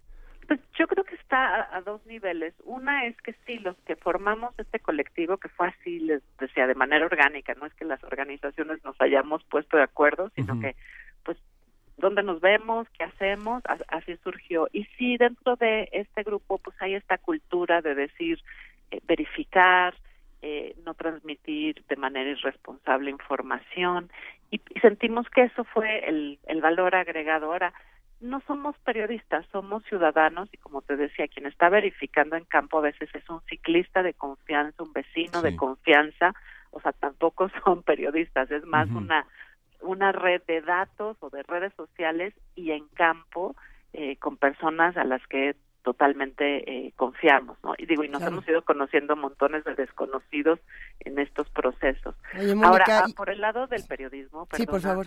justo estamos por eh, ser parte, pero es un, digo, y, tendrán su espacio de un consorcio más amplio que sí queremos impulsar periodismo pues un poco más de investigación y de verificación, todos estos procesos, por ejemplo, de las construcciones, eh, quién es responsable, qué es un DRO, eh, cómo se recopila información, etcétera, está a punto de, caminar, pero sí estamos eh, reunidos incluso con información que les puede ser útil, pero ellos harán el, el trabajo de periodismo, ¿no? Ahí sí es como una especie de segunda etapa para ayudarnos a explicar qué pasó, por qué pasó y me parece la pregunta más importante qué debemos de hacer para que no vuelva a pasar.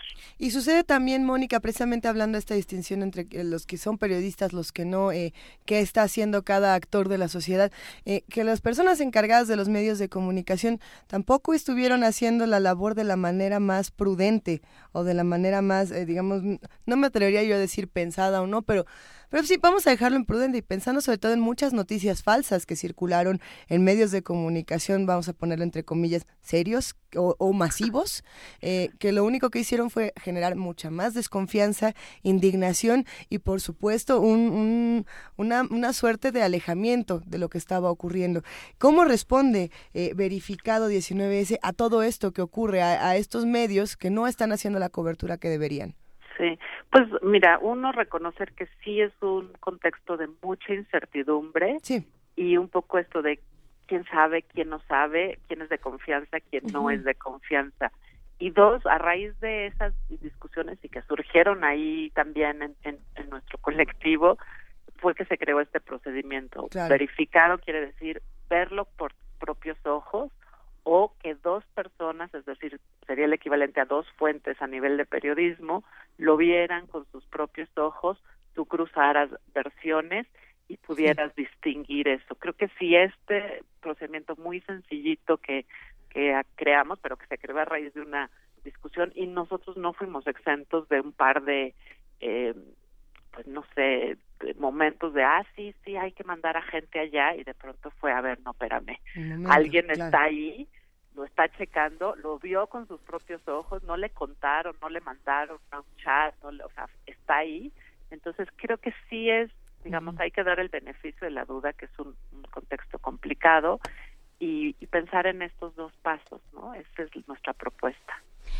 Y hay otra parte, eh, Mónica, que justamente ahorita nos acaba de llamar eh, Daniel León de la, de la Facultad de Ciencias y, se refería a un tema importante que, eh, que de alguna manera en, en un afán por por ir paliando estas, estos problemas y por ir paliando estas estos desastres que han ido sucediendo de, de, distintas maneras en todo el país, se han ido creando diferentes iniciativas individuales, ¿no? Él, se refería a un esfuerzo del Instituto de Astronomía, por ejemplo, aquí en la en la universidad, pero ¿cómo hay alguna manera, han pensado eh, hacer algo para conjuntar todos estos esfuerzos, para realmente, aprovechando las eh, ventajas que dan las redes, aprovechando el Internet y todo aquella, y la manera en la que se puede uno comunicar de distintas formas, eh, pues realmente tenerlo todo aglomerado, todo aglutinado en un solo,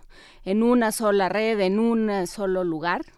Sí, mira, pues ese es el espíritu, por eso decimos que es un mapa colaborativo.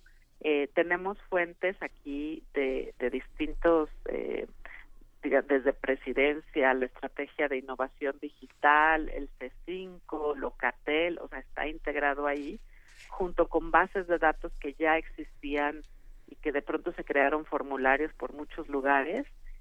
aquí el proceso es que sí pasan por este filtro de verificación. Ok, tengo esta información, las compilamos de distintos lados, pero las pasamos y las curamos por un proceso de verificación. Y vuelvo a decir, no es 100% este, total confiable, ¿no? O sea, también hay un margen de error aquí.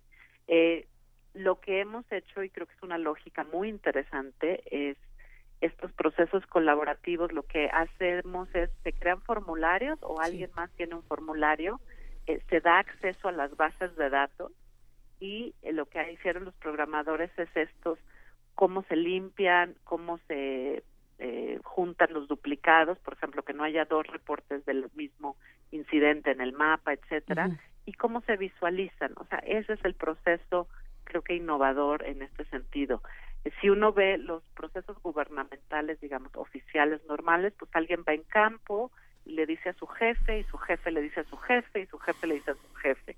Y desde arriba esperamos información, entonces constantemente estamos esperando a que alguien nos diga en qué estatus va tal cosa. Aquí la idea es esto, entre muchos podemos actualizarlo en tiempo real y si se crean ciertos protocolos y, y confianza, pues podemos también hacerlo eh, de manera descentralizada. Entonces mucha gente está viendo al mismo tiempo, reportando al mismo tiempo y se puede ver en tiempo real. Creo que esa sería un poco también la distinción. Aquí estamos, por supuesto, en el portal verificado19s.org, eh, tratando de eh, revisar el mapa, tratando de revisar algunas infografías que, por supuesto, eh, con el apoyo de Pictoline se vuelven mucho más sencillas en momentos de, urgencia. hay, que, hay que preguntarlo.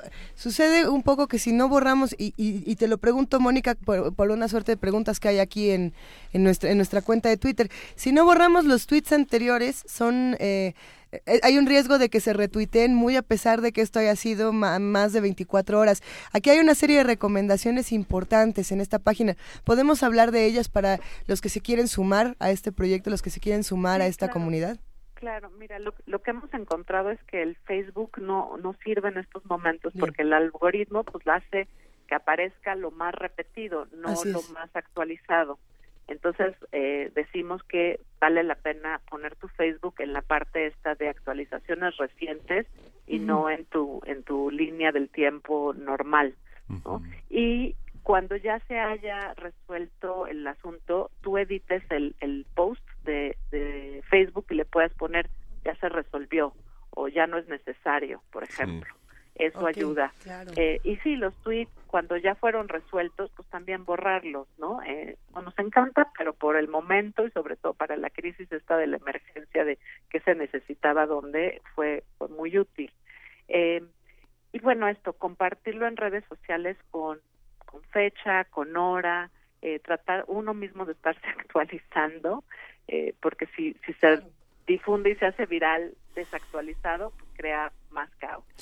Y fue muy interesante cómo se cómo se reestructuró, cómo se reestructuraron toda esta base de colaborativa, porque bueno, era muy activa en el alcoholímetro los viernes, pero eh, en, en Waze, esta parte consideran que es un salto de la es, es, es una madurez en tratar de pensarnos más en red de una manera mucho más eh, compleja eh, los problemas que compartimos y que no tienen una solución inmediata. Pues sí, mira, eh, pensamos que reconociendo que estos son procesos complejos, hay cosas de información que se necesitan, pues esto, verificar, hacer ciertos procedimientos y más o menos resolver, reconociendo todavía incertidumbres. Eh, pero, pues sí, la gente y el crowdsourcing, que se llama esto, que es que la gente colabore en aportar información, que se filtre, que se tengan algoritmos y demás, creo que es la forma de hacer nuevos sistemas de comunicación y de coordinación en el siglo XXI. Ya se acabaron, o yo diría que ya están acabados estos modelos donde le informas a tu jefe, a tu jefe, a tu jefe, y de ahí se crea el reporte oficial y único. Eso toma mucho tiempo, no es actual y pues no usa la participación de la gente que está ávida en estos momentos de participar. Entonces, cómo te coordinas y cómo colaboras, ese es el gran reto nuestro interés y, estamos justo en el proceso de crear la continuación o otro proyecto diferente pero con la misma lógica que se va a llamar eh, de una vez se los adelanto Ciudadanía 19S es hacer con estas mismas lógicas eh, propuestas para los sistemas de la ciudad no los sistemas de no solo de atención rápida que vendría a ser esto sino también por ejemplo de construcción. O sea queremos saber dónde están los dictámenes de revisión de las estructuras, que sean públicos, que sean visibles para que tú puedas decir, ok, ya está lista mi escuela para poder ir a estudiar, o eh, esa oficina del tribunal, pues yo no voy a litigar ni a llevar casos si no hay un dictamen visible que no se va a caer el edificio en medio del trámite. Digo, lo estoy exagerando, pero, pero sí la certidumbre y la transparencia, y hay una ley en la Ciudad de México de gobierno abierto y de datos abiertos que creemos impulsar en esta coyuntura porque eh, son las nuevas formas de hacer eh, sistemas, información, coordinación, colaboración. Pues eh, seguiremos platicando, Mónica Tapia, porque en efecto es, es, un buen, es un buen punto de arranque, pero nos queda muchísimo que, que construir como sociedad y es una, una gran forma de ir empezando. Te agradecemos mucho que hayas platicado con nosotros, Mónica Tapia, directora de la Organización Ciudadana Ruta Cívica, integrante de este proyecto Verificado 19S. Gracias por platicarlo con nosotros esta mañana. Mm, muchas gracias, buenos días y animar a todos a que sigan siendo voluntarios, a que sigan trabajando, tal vez en, nuevos roles, pero pues esto sigue, todavía vamos a estar o tenemos que estar muy activos. Por supuesto que tenemos que estarlo. Muchas gracias, Mónica. Nos vamos con música para los que nos están escuchando. Sigue la curaduría de Dulce Wet para los que nos observan. Aparecerá, me imagino, la información en su respectiva pantalla. Esto que sigue es la abertura en Fa mayor, los incidentes secretos de Enrico IV, rey de Castilla y León, eh, de 1705 de Johann Matheson. Vamos a escucharla, es una delicia que nos proponen desde la discoteca de Radio UNAM.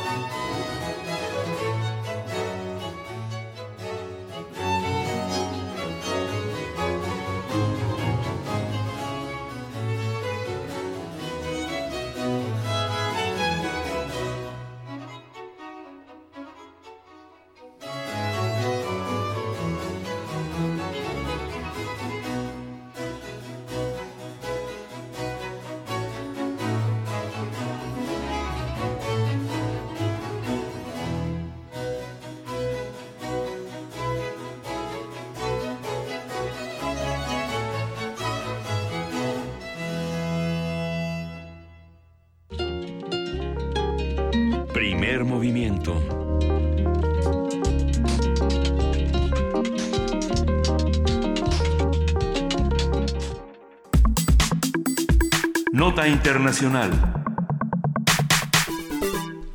El pasado lunes, el Kurdistán iraquí y otros territorios del norte de ese país realizaron un referéndum de independencia. De acuerdo con la Comisión Electoral, el 90% de los participantes mostró su apoyo a la independencia. Según las cifras, la participación fue del 72.16%, es decir, 3.3 millones de kurdos acudieron a las urnas. El referendo ha sido criticado por el gobierno del primer ministro iraquí, Haidar al-Abadi, quien advirtió que no reconocerá el resultado. Turquía e Irán también se han manifestado contra la independencia del Kurdistán iraquí. Esos países han cerrado sus fronteras y han desplegado sus ejércitos en la zona con el pretexto de hacer maniobras militares.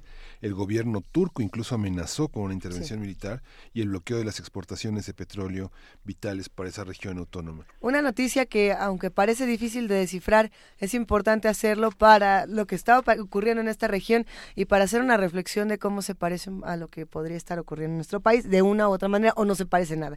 Eh, ya está con nosotros el doctor Moisés Garduño, profesor de la Facultad de Ciencias Políticas y Sociales de la UNAM. Querido Moisés, ¿cómo estás? Muy buenos días, muy buenos días. Este, estamos aquí pues, ¿Qué eh, tema? A ver, eh, explícanoslo, por favor. Eh, con un tema complicado, con aristas históricas que hay que dejar nada más como claves para entenderlo. El 91 es un año crucial para entender por qué esta población se repliega al norte en contra de Saddam Hussein, porque históricamente pues este dictador había estado hostigándolos, les había estado quitando recursos, hay un genocidio prácticamente del cual este, una campaña que es la de Anfal, eh, mantiene una fuerte eh, cohesión social entre los kurdos de ese, de ese país al norte. Y a partir de ahí el, el, derrocamiento en el 2003 de Saddam Hussein, esta región busca una autonomía de facto con respecto al gobierno central de Bagdad, que va a ser un gobierno pues ya con mejores lazos con Estados Unidos, pero que después va a ir eh, cosechando grandes frutos al tener una infraestructura mucho mayor que la del resto del país, eh, va a tener un nivel de vida mucho mayor, va a tener aeropuertos, va a tener universidades, una ciudad que va a ser garante de la estabilidad, que es Suleimanilla, con respecto a todo lo que va a ser el resto de Irak, particularmente Bagdad y el sur.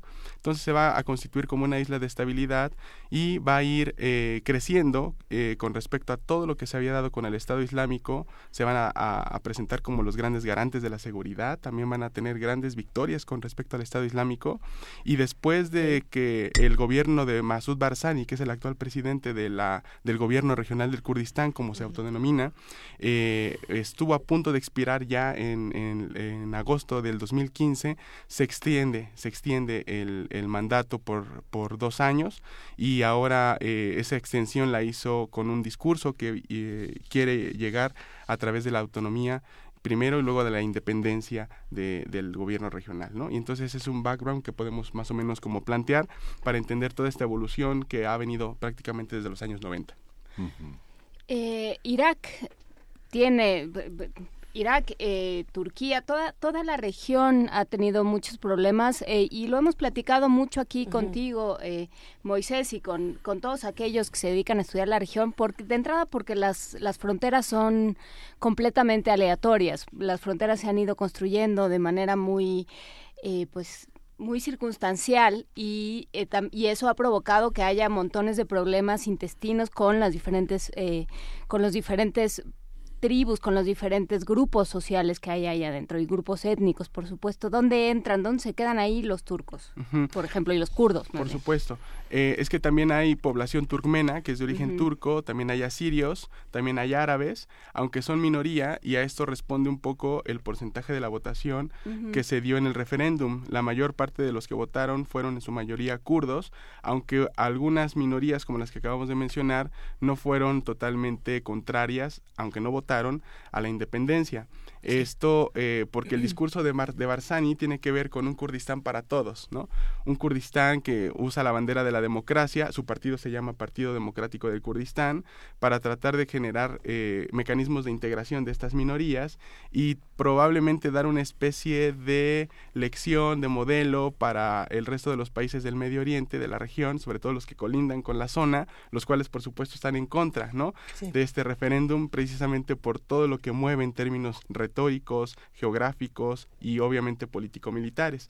Entonces se maneja más o menos así con las minorías, aunque esas minorías a su vez también promueven que los países con los que colindan, por ejemplo Turquía, entre a la cuestión del referéndum precisamente para defender su interés nacional, primero por los turkmenos, con los cuales tiene unos grandes lazos culturales, y en segunda por los kurdos que viven en Turquía, los cuales dice Erdogan que pueden emular el ejercicio del referéndum del Kurdistán iraquí, causando inestabilidad en la propia Turquía. Bueno, Erdogan siempre tiene muchas opiniones eh, y todas son cada vez más interesantes que la otra, pero independientemente de lo que pensar en este momento Erdogan, hay toda una sociedad que votó, que es además del 91.8%.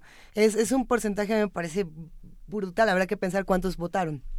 Eh, pero independientemente del, de cuántos votaron, eh, es imposible eh, ya decir que no. O sí se puede porque ya que, salga el primer ministro iraquí pidiendo la anulación. Me parece brutal pedir esta anulación y que además les digan, y tienen 72 horas para regresarnos al aeropuerto. ¿Qué pasa con este 91.8% de personas que dicen, nosotros ya dijimos? Que además e, es avasallador pensando en los referéndums que teníamos últimamente, como Brexit, eh, es más, en votaciones como el sí y el no de Grecia, en fin. Exacto. ¿Qué pasa con eso? Sí, es interesante porque eh, después de haberse consolidado como esta isla de estabilidad que mencionábamos, la caída de los precios del petróleo desde el 2008 eh, provocó a su vez una fuerte crisis económica en la zona más, digamos, eh, digamos, económicamente activa del Kurdistán iraquí, sobre todo la ciudad de Suleimanilla y Erbil, que es supuestamente esta, la que sirve como la capital del gobierno regional. Eh, hubo una fuerte manifestación en 2015, en octubre del 2015, en contra del gobierno de Barzani. Y justamente lo que trata de hacer Barzani ante el enojo de la población, que duró prácticamente cuatro o siete días la protesta, es decir, eh, sacar el discurso de la independencia para calmar los ánimos. Esto provocó que los, los, partidos de oposición, como la Unión Patriótica del Kurdistán, por ejemplo, ante el fervor de las personas que para calmar la crisis dijeron sí, vamos a votar, vamos a ejercer nuestra, nuestro derecho de, expresión, hizo que las personas olvidaran un poco la protesta y se sumaran al, al, discurso de la independencia y fue esto lo que utilizó Barzani para decirle a los miembros de la comunidad internacional y sobre todo los países vecinos este referéndum no va a ser vinculante. Pero es muy importante porque las personas ya se expresaron y como dice eh, Luisa, no podemos decir que no. Eh, ya no podemos, ya no hay vuelta atrás. Ya es un antecedente muy importante, pero el punto es pensar que esto no va a servir para crear un estado independiente de la noche a la mañana. Esto es muy importante decirlo, porque lo que lo que provocó esta esta protesta es una fuerte crisis política en Barzani que extendió ilegalmente su, su gobierno, como dijimos, y entonces está usando esto como una carta de negociación en futuro con el gobierno de Bagdad está utilizando esto para decir, ya la gente se expresó, ya no hay vuelta atrás, pero no nos vamos a hacer independientes. En caso de que ustedes tengan problemas con nosotros a largo plazo, podemos volver a sacar esta carta. Es decir, sacar a la gente a las calles para que exija la independencia. Y entonces es más o menos cómo se maneja esto, ¿no? A nivel retórico y sobre todo para fortalecer la legitimidad del gobierno de Barzani al interior del propio Kurdistán iraquí. En un momento en el que no solo está habiendo, como dices, eh, Moisés, muchos, muchos movimientos en la región, sino eh, entre los países de la región y países de fuera, o sea, toda la retórica de Donald Trump que se ha ido en contra del, eh, del convenio con Irak, que se ha ido, eh, que ha dicho que van a regresar a Afganistán, todos, y que ahora mismo se está empezando a llevar a cabo, ¿cómo, cómo, se, cómo se estudia esto? ¿Desde dónde se toma? Y, por, por ejemplo, la, la, la postura de Erdogan, ¿cómo se toma también? Claro. ¿Qué, es lo que está sucediendo? Eh, sí, es que más allá de este de esta región en particular, bueno, pues qué pasa con, con digamos este movimiento de círculos concéntricos. Sí, er, Erdogan dijo que la instauración de el Kurdistán independiente podría significar un segundo Israel en la región. Eh, Irán, por supuesto, está en contra de también de un probable eh, Kurdistán independiente y ha estrechado lazos con la oposición de Barzani, que es la Unión Patriótica del Kurdistán, en un viaje secreto que después se hizo público en julio oh, de este año. Eh, están muy preocupados, pero ¿por qué? ¿Por qué están preocupados? Turquía, obviamente, por la población kurda que ya mencionamos, Irán por los propios kurdos que tiene el interior, pero sobre todo, y superando esta parte que ambos estados han controlado a lo largo del tiempo, es el gran golpe al Estado-Nación. Ese es el gran problema, porque un Estado independiente afecta la integridad territorial de Irak, afecta la soberanía eh, de, de, obviamente, de, de un Irak que fue reconstruido con la tutela de los Estados Unidos, por lo tanto se pone en tela de juicio la tutela de los Estados Unidos, por eso Estados Unidos estuvo en contra, a pesar de un fuerte lobby del Kurdistán eh, iraquí en Washington, en, en, la Unión Europea, a partir del Parlamento, eh, falló, Estados Unidos se, se pronunció en contra y eh, obviamente lo que el único país que se pronunció a favor fue Israel, Mm, precisamente porque el modelo que ha venido siguiendo el, Kurdistán iraquí es el modelo israelí. Ha venido eh, promoviendo una retórica en contra de todos los estados de la región, a los que tacha de autoritarios, de este, corruptos, em, y sobre todo a Israel le conviene muchísimo que un Kurdistán iraquí pueda fragmentar aún más la región del Medio Oriente y debilitar estos grandes estados que históricamente han sido un gran contrapeso al modelo israelí en la región. ¿Qué, es lo que no se le dijo a los votantes cuando salieron eh, justamente a decidir este sí o este no? ¿Qué fue lo que no se les estaba diciendo? Exactamente, fue eh, eh, justo que el, el gran problema que, que tiene a Israel es que tiene una muy baja legitimidad, que el gobierno lo que no le dijo a los votantes es que ha venido siguiendo exactamente el mismo modelo retórico, el lobby en, al interior del Parlamento Europeo, el uso eh, del, holocausto de Anfal, como explotar al máximo lo que pasó en Anfal para eh, lograr que la Unión Europea reconozca que Saddam Hussein hizo un genocidio y a partir de ahí tener una figura jurídica diferente para presentarse al exterior para decir que son una nación diferente, para decir que eh, Irak falló como Estado desde Saddam Hussein hasta la fecha con la erupción del Estado Islámico. Y la pregunta de la papeleta solamente fue si se querían salir administrativamente de la Administración Central de Bagdad y ser un Estado independiente, ¿no? Sin más ni menos. Que en teoría, para ellos, no sonaba como algo tan, tan terrible. Claro, exactamente. Y aparte estaba en, en kurdo y en, en árabe y, en, y, en, otro idioma, me parece que era asirio, tres lenguas como para que hacer que las minorías justamente votaran. y esta, esta parte de los procesos de independencia que, que, que, permean en la región, en el terreno del discurso, tienen como un contrapeso un Kurdistán muy rico, con muchas posibilidades y con gran parte de futuro. ¿Cómo es la posibilidad ¿Cómo se vislumbraría un conjunto de independencias en regiones culturales que son posibles que las tengan, aunque sea en el discurso? Pensando en un modelo de independencias con el que, ya conocemos, como es el caso de África, por ejemplo.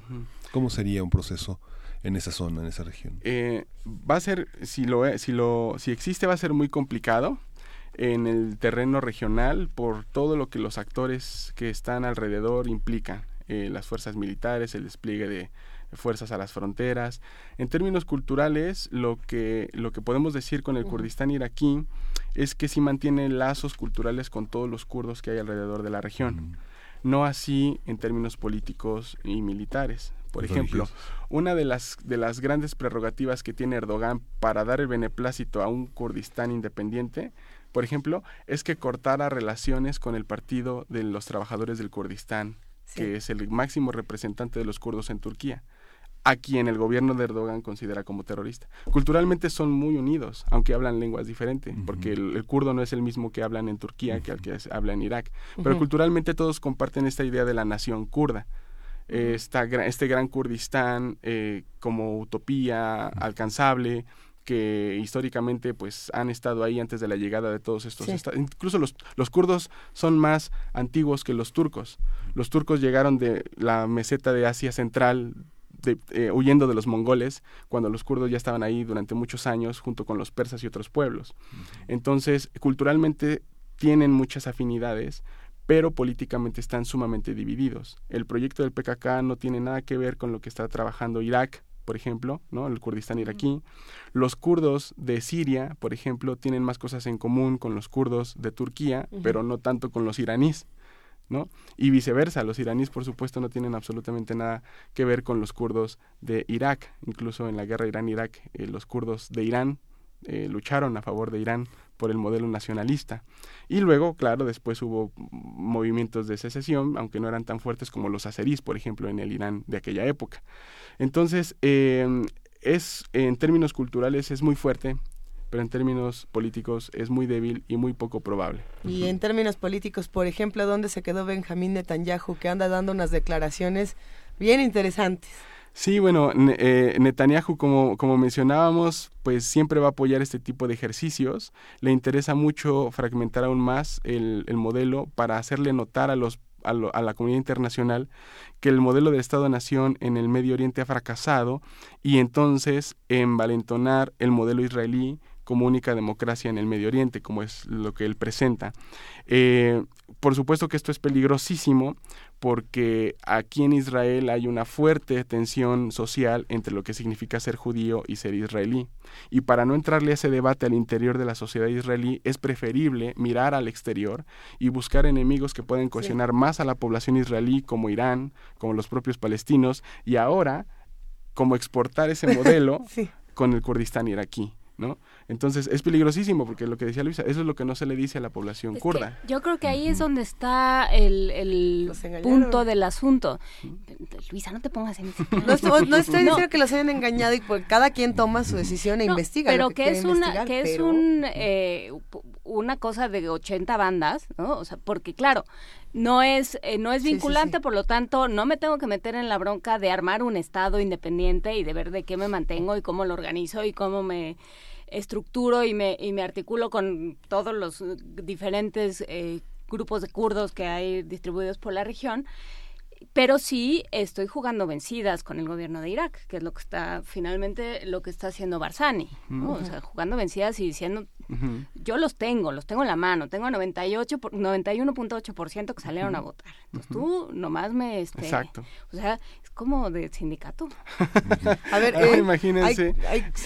solamente la, la, la, hipotética presencia de un Kurdistán independiente, como decía, bueno, eh, irrumpe en la geopolítica de la región porque con el gobierno, la coyuntura que tenemos actualmente con Donald Trump, Benjamin Netanyahu, en contra del pacto nuclear iraní, en contra también de la alianza entre Rusia y Turquía, irrumpe geopolíticamente en esa alianza que se estaba gestando, sobre todo a partir del de, eh, intento de golpe de Estado que se quiso hacer en Turquía contra Erdogan. Que también todavía está por averiguarse. todavía. aquí tenemos muchos elementos, tenemos a Netanyahu, tenemos a Erdogan, tenemos a Trump, tenemos a Putin. Por supuesto. Que de Putin tampoco se está hablando tanto en una situación como esta. Exacto. Lo que pasa es que Rusia tiene una posición muy ambigua porque no se pronunció directamente sobre el referéndum, porque mantiene relaciones pragmáticas muy, muy, eh, digamos, visibles con todos los actores particularmente. Y es que en las relaciones internacionales no puede ser de otra manera. Tienes que mantener relaciones pragmáticas con todos y en ciertas coyunturas fortalecer una alianza sobre otra y cuando la coyuntura cambia hacer exactamente lo contrario. Ahora la alianza entre Rusia y Turquía es muy fuerte por el golpe que el intento de golpe que acabamos de mencionar pero nada garantiza que esto pueda ser factible porque las relaciones entre Israel y Rusia también son muy buenas y las relaciones entre Rusia e Irán también son muy buenas pero eh, el conflicto en Siria mantiene latente todo esto porque no puede dar todas las cartas a favor de un Estado Rusia y por eso eh, mantiene esa ambigüedad con respecto al referéndum. Leyendo algunos de, los comentarios que se hacen, eh, si uno pone Kurdistán en, redes sociales, si uno pone nada más y nada menos que el hashtag Kurdistán iraquí, hay algunos que son bastante interesantes, pero uno en particular que me llamó mucho la atención decía, si Kurdistán puede, Cataluña también. No se parece una decisión como esta, pero pareciera que sí, nos hacen creer que sí. Eh, ¿Cuántas votaciones como estas tenemos en, en el mundo y, cómo debemos interpretar estos resultados y cómo debemos seguirlos? Creo que pasa por esto que decías del Estado-Nación, ¿no? O sea, es, ese, es, ese fenómeno que se va expandiendo y que dice, ahora que lo pienso, ni nos hacen tanta falta y nomás nos dan lata. O sea, pero Brexit, eh, ahora tenemos Kurdistán, Cataluña también se avecina vertiginosamente, ¿qué se hace? Sí, eh, incluso la, los representantes de este movimiento en Cataluña eh, felicitaron públicamente A, a Barzani por el referéndum y los resultados, porque aunque no compartan mucho ideológicamente, el ejercicio en términos internacionales es muy benéfico para Cataluña, para este movimiento, digamos, separatista. Incluso les puedo decir, eh, todo aquel que golpee la autoridad y el monopolio del gobierno, la forma de organización social y del uso de la fuerza del Estado va a salir beneficiado de estos ejercicios. Los anarquistas iraquíes felicitaron a Barzani cuando no tienen ideológicamente nada que ver. Los movimientos sociales en contra del Estado autoritario en Irán, el Consejo Nacional de Resistencia, que es una eh, organización de oposición que trabaja desde París y desde Washington, también felicitaron a Barzani. Entonces, eh, cualquier golpe que haya en contra de esto para debilitar estos grandes gigantes es, este, eh, será benéfico para este movimiento. Eh, por supuesto que en Europa va a ser más difícil, ¿no? Me parece que después de lo que pasó con en España, con, con, estos ataques en Barcelona, este hay ahí una suspensión de este proceso en Cataluña. No soy experto en esa región, pero puede me, me parece que a pesar de que hay ese suspenso todavía en ese proceso, hay gente muy interesada por la el valor económico que tiene Cataluña como una sola provincia en España, igual que eh, el Kurdistán iraquí, por la zona de Kirkuk, que solo son prácticamente la séptima potencia eh, petrolera, pero resulta que el, el, 80% eh, o 70% de ese petróleo se lo venden a Turquía. Mm. Entonces están amarrados en ese sentido y tienen que negociar con Turquía. Turquía lo único que pide al momento es cortar relaciones con el PKK para entonces generar eh, esa economía que le ha dado la posibilidad de decir un discurso de, independencia para el Kurdistán. En resumen del resumen y para ahora sí que con peras con manzanitas, ¿con qué nos quedamos? ¿Con qué reflexiones finales ¿A qué le ponemos atención? Eh, pues yo pienso que ahora eh, todo esto va a ser utilizado por Barzani para fortalecer su figura política al interior del Kurdistán, porque también hay partidos que no quieren este tipo de referéndum de ejercicios y aparte para legitimar la extensión de su gobierno, que era ilegal, pero que a pesar de eso lo hizo y vamos a ver cómo se acomoda a quién va a dejar en el poder, si va a haber elecciones entre la UPK, bueno, entre la, todos los partidos políticos que hay al interior del Kurdistán. Y lo que vamos a ver es eso, el uso del sí para fortalecer la política interna. Y luego también vamos a ver cómo esta carta va a ser utilizada a largo plazo con el gobierno de Bagdad para una futura independencia siempre y cuando se negocie con todos los actores involucrados. Tenemos que ver también cambios eh, eh, en los países aledaños. Por ejemplo, el año que viene, ya este, bueno, en el 2019 más bien vamos a tener eh, el festejo de los casi ya 40 años, ¿no? Bueno, este de la República Islámica de Irán, ¿no? Desde la revolución del 79. Vamos a tener este también elecciones probablemente de un nuevo líder supremo en Irán vamos a ver elecciones también parlamentarias en Irak y vamos a ver quién va a tomar el gobierno en Turquía y después también que sale Netanyahu. Es decir, tenemos cambios que tenemos que esperar todavía, pero esto va a servir muchísimo sobre todo para la política interna, que es la que menos se conoce en la zona del Kurdistán iraquí. Venga, Moisés Garduño, pues muchísimas gracias. ¿Qué tema? Es un temazo, sí, es un temazo. Lo volveremos a platicar muy pronto. Claro que sí. Muchísimas gracias. Gracias a ustedes. Vamos a una pausa aquí en Primer Movimiento. Quédense con nosotros, los invitamos a que nos escriban. Estamos en arroba P Movimiento, en diagonal Primer Movimiento UNAM y en el teléfono 55 36 43 39.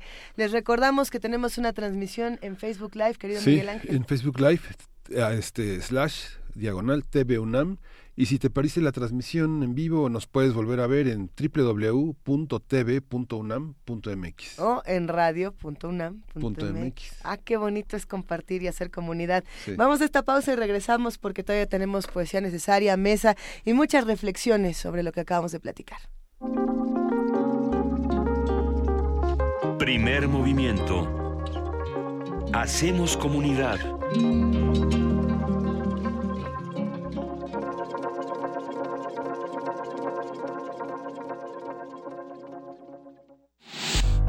La Universidad Nacional Autónoma de México informa. La Facultad de Medicina ofrece asistencia psiquiátrica y psicológica a todas las personas que presenten problemas emocionales a consecuencia del sismo.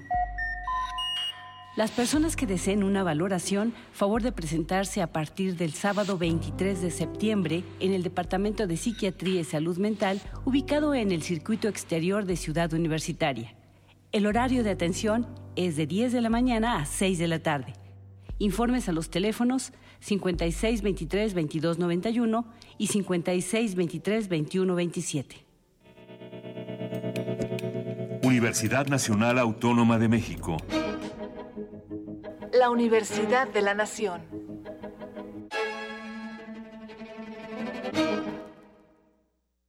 Ángeles Mastreta publicó su novela Arráncame la vida en 1985. Recuerda un fragmento de esta historia en voz de su propia autora en descargacultura.unam. Aquí tenemos una cosita, dijo metiéndose la mano entre las piernas. Con esa se siente. Cuando estés con alguien, piensa que ahí queda el centro de tu cuerpo, que de ahí vienen todas las cosas buenas.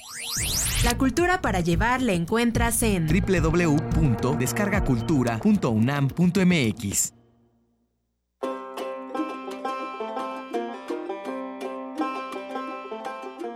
En el año 2017, la República de Finlandia celebra sus primeros 100 años de independencia. Con ese motivo, Radio UNAM y la Embajada de Finlandia en México coproducen una nueva serie radiofónica.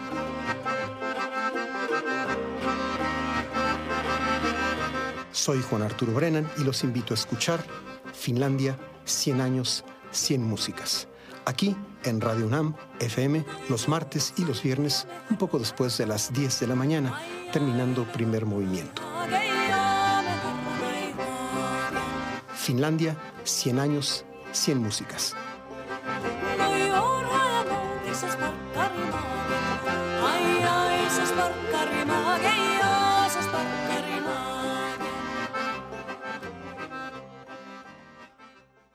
Soy Enrique Ochoa, presidente nacional del PRI. Cada paso que damos en el PRI es un paso firme por México. Muy firme para que las mujeres no vivan violencia y sí logren igualdad en su ingreso. Un paso firme a favor de la educación y la salud de calidad para todos. Un paso firme para que tengas un buen empleo, digno y bien pagado. Un paso firme a favor de fuentes de energía más limpias y accesibles para todos. México tiene que avanzar con firmeza. Contigo, en el PRI, a paso firme por México. PRI. Let there be sound. Am I hearing voices within the voice? La voz. Gabinete de Curiosidades. Conoce los descubrimientos sonoros que Luisa Iglesias y Frida Rebontulet atesoran en las frecuencias radiales. Experimentación sonora, música poco convencional, materiales históricos y diversos audios que forman vasos comunicantes todos los domingos a las 2.30 de la tarde por el 96.1 de FM Radio UNAM. Experiencia sonora. Toma tu mochila de viaje y tu radio. Aquí está tu boleto a la expedición por la música del mundo. Mundofonías un recorrido por los ritmos de todo el planeta con la guía de Juan Antonio Vázquez y Araceli Tzigane. Sábado 6 de la tarde por el 96.1 de FM. Radio UNAM. Experiencia sonora. Primer movimiento.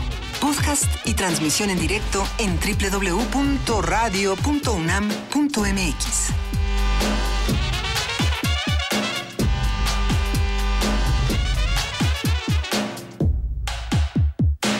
Y saludamos nuevamente a todos los que nos miran y a todos los que nos escuchan. Estamos a través de TV UNAM y de Radio UNAM a las 9 de la mañana con cuatro minutos de este 27 de septiembre.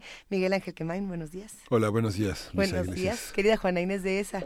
Buenos días, Luisa Iglesias. buenos días a todos los que hacen comunidad con nosotros. Estábamos leyendo fuera del aire sus comentarios en redes sociales, en arroba P Movimiento, en diagonal Primer Movimiento UNAM Sí, temas complejos, temas que nos hacen eh, detenernos un momento y, preguntarnos qué está pasando no solamente en nuestro país, sino en el mundo y qué nos venden cuando salimos a votar, ¿no? ¿Qué, nos ven, qué, qué, es lo que tenemos que hacer y cómo nos tenemos que informar, porque precisamente, perdón, el caso de, de, Kurdistán a mí me parece relevante por eso, porque toda una población dijo, sí, queremos ser independientes, pero ¿de qué? O para qué. Y, al no tener más información, pues aquí está un poco de lo que va a pasar del otro lado del mundo. ¿Qué va a pasar en nuestro país si no nos informamos antes de una, de una votación? ¿Y qué pasa después de una votación? ese, es, el otro tema, ¿no? Una vez que ya se, fue a la calle, se fue a las urnas, eh, ¿qué, qué es lo que sucede y cómo se le da continuidad a una manifestación democrática. Así es. Quédense con nosotros. Vamos a seguir hablando un poco de kurdos, de iraquíes y por supuesto de Siria aquí en Poesía Necesaria.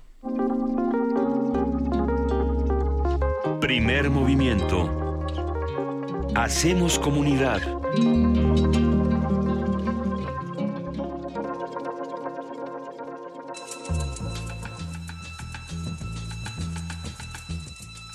Es hora de Poesía Necesaria.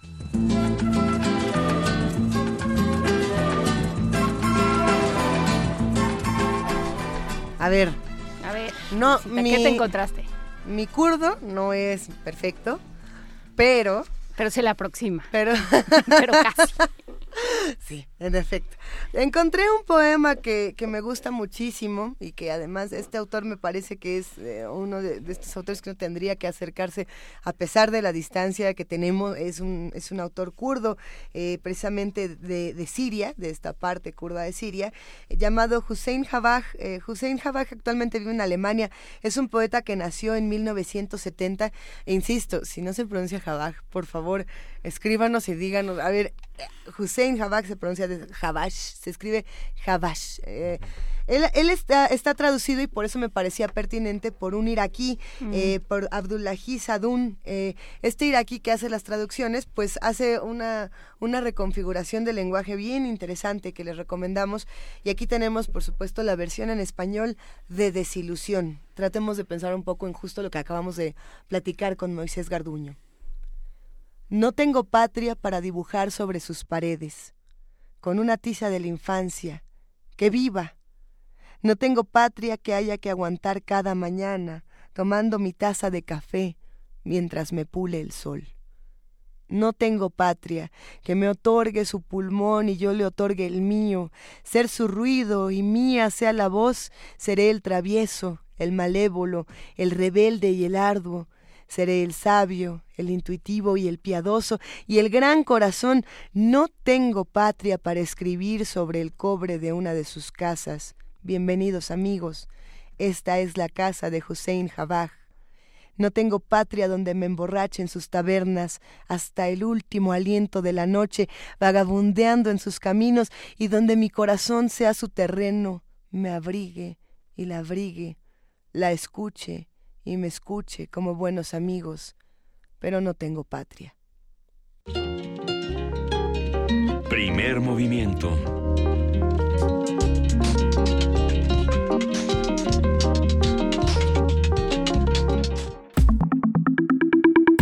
La mesa del día. Hace tres años, estudiantes de la Escuela Normal Rural de Ayotzinapa que se trasladaban a bordo de autobuses fueron atacados por policías municipales de Iguala Guerrero. Seis personas murieron y 43 normalistas fueron detenidos. De acuerdo con la versión oficial, los estudiantes fueron entregados al cártel de Guerreros Unidos, que presuntamente los ejecutó e incineró en un basurero y sus restos fueron lanzados a un río. Sin embargo, el grupo interdisciplinario de expertos independientes de la Comisión Interamericana de Derechos Humanos echó abajo la llamada verdad histórica del gobierno mexicano al demostrar con pruebas científicas la imposibilidad de que los cuerpos fueran quemados en ese lugar. A tres años de distancia todavía recordamos el ya me cansé que se volvió eh, tendencia. Pero bueno, desde el 26 de septiembre de 2014, las protestas y movilizaciones no han cesado. Los padres y familiares de los estudiantes han señalado también al ejército como responsable de la desaparición, pues una de las líneas de investigación del Grupo Interdisciplinario de Expertos Independientes apunta a la participación del 27 Batallón de Infantería de Iguala en los hechos de hace tres años.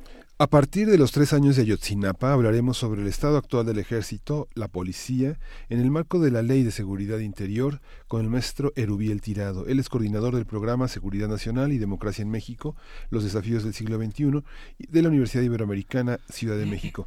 Él es especialista también en temas de seguridad nacional y vamos a conversar también con Juan Salgado, doctor, profesor, investigador del Centro de, Investigación y Docencia Económica, el CIDE. Buenos días a los dos. Buenos días, eh, Juan Salgado.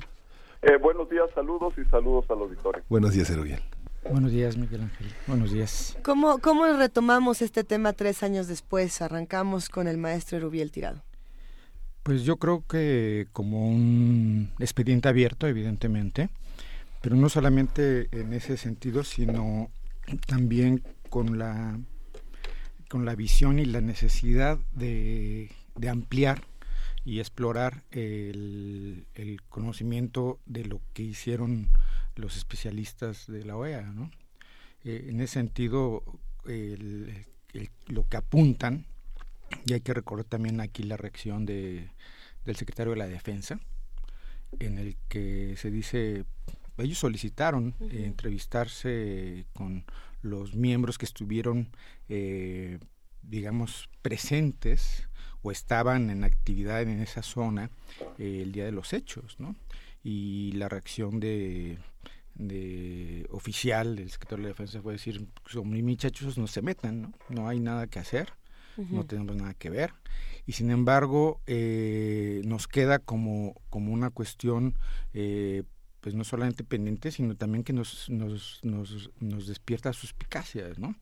Porque no es una cuestión formal de decir este no tienen jurisdicción porque ese es prácticamente el, argumento eh, muy formal rígidamente formal y cuando en realidad no se trataba de, sentarlos eh, a declarar era simplemente entrevistarse y saber qué era lo que ellos habían presenciado o conocido. Ese, era el, ese era el punto.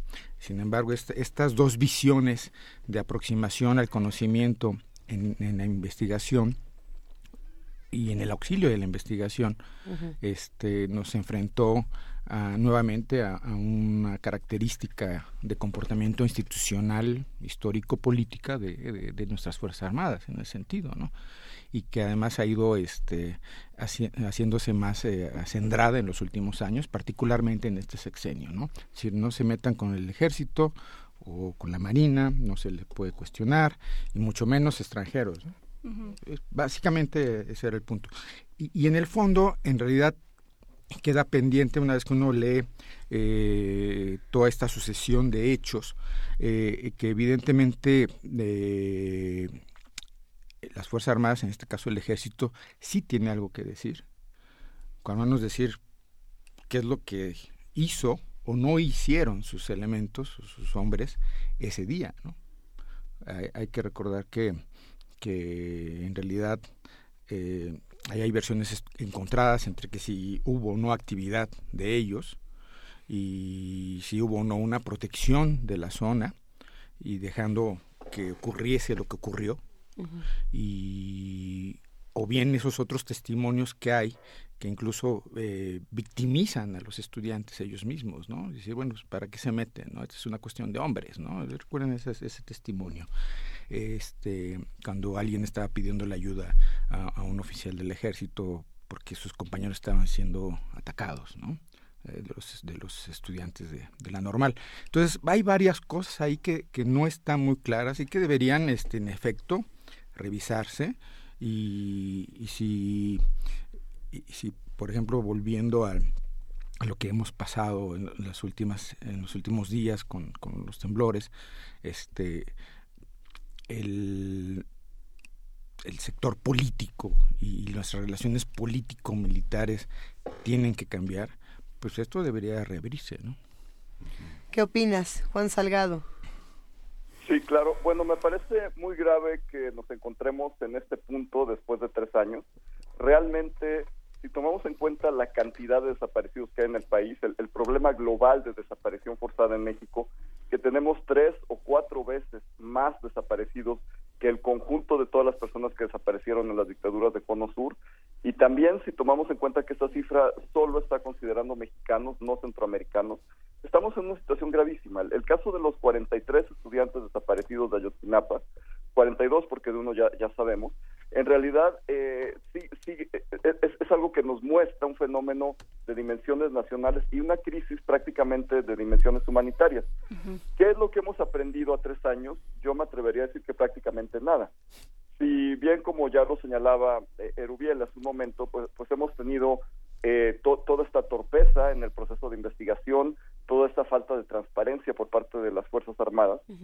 Eh, realmente en términos procesales es muy poco lo que se puede hacer por la contaminación que hubo desde el inicio de la escena delictiva, también pues por todas las fallas procesales pero vamos, había tres lecciones muy importantes con respecto a esto, en las cuales no hemos avanzado.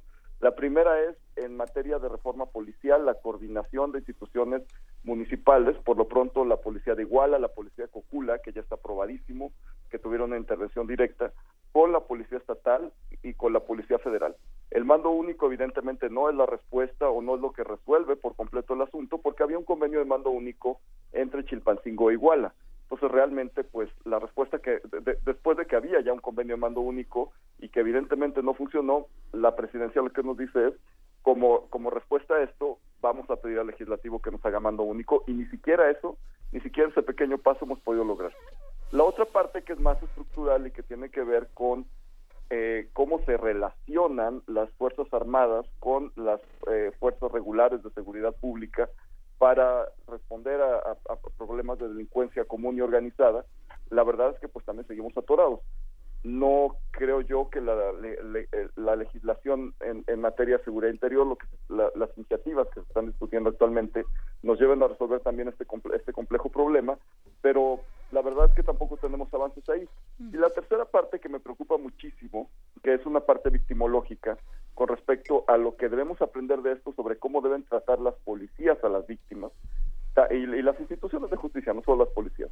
De hecho, hacían referencia a este tema de eh, ya me cansé de, parte del ex procurador, que es un, tema terrible eh, y es precisamente nos muestra, es una pequeña muestra de cómo nuestras instituciones de justicia responden a las víctimas. Lejos de no porque evidentemente en un caso de desaparición forzada, la víctima con la que trata la institución pues son los familiares.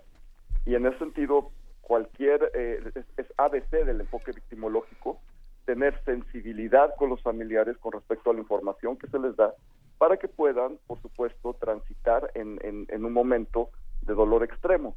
Y no solo eh, se contaminó la zona del, del delito, se eliminó cualquier posibilidad procesal de poder avanzar las investigaciones, sino que encima de todo se les falta el respeto de una manera extrema, diciéndoles que ya se cansó, sin considerar lo inmensamente cansados, tristes y decepcionados que debieron haber estado los familiares. Sí, creo que eh, en, los dos, en, las dos participaciones, tanto de, eh, de Erubiel Tirado como de Juan Salgado, lo que hay es una la conclusión de no se ha llegado a nada, digamos, no se ha avanzado y, y, sin embargo hay discusiones que siguen avanzando y que deberían preocuparnos y, y por eso, por eso hicimos este llamado el día de hoy, por supuesto para eh, recuperar la memoria de Yotzinapa, para recuperar eh, la labor no solo, como lo dices Juan, del ejército, sino de las fuerzas eh, policíacas. Y para pensar, bueno, en este, eh, con estos antecedentes, eh, de qué o por qué estamos discutiendo o, no estamos discutiendo y estamos aprobando en lo oscurito una ley de seguridad interior. Eh, Erubiel, no te rías, esto es una cosa seria. Sabíamos que íbamos a llegar a este punto, no tan temprano, pero sí. No, eh, lo que pasa es que eh, en efecto nuestro, nuestra dicotomía eh, malévola, por así llamarla, trágicamente malévola es esa.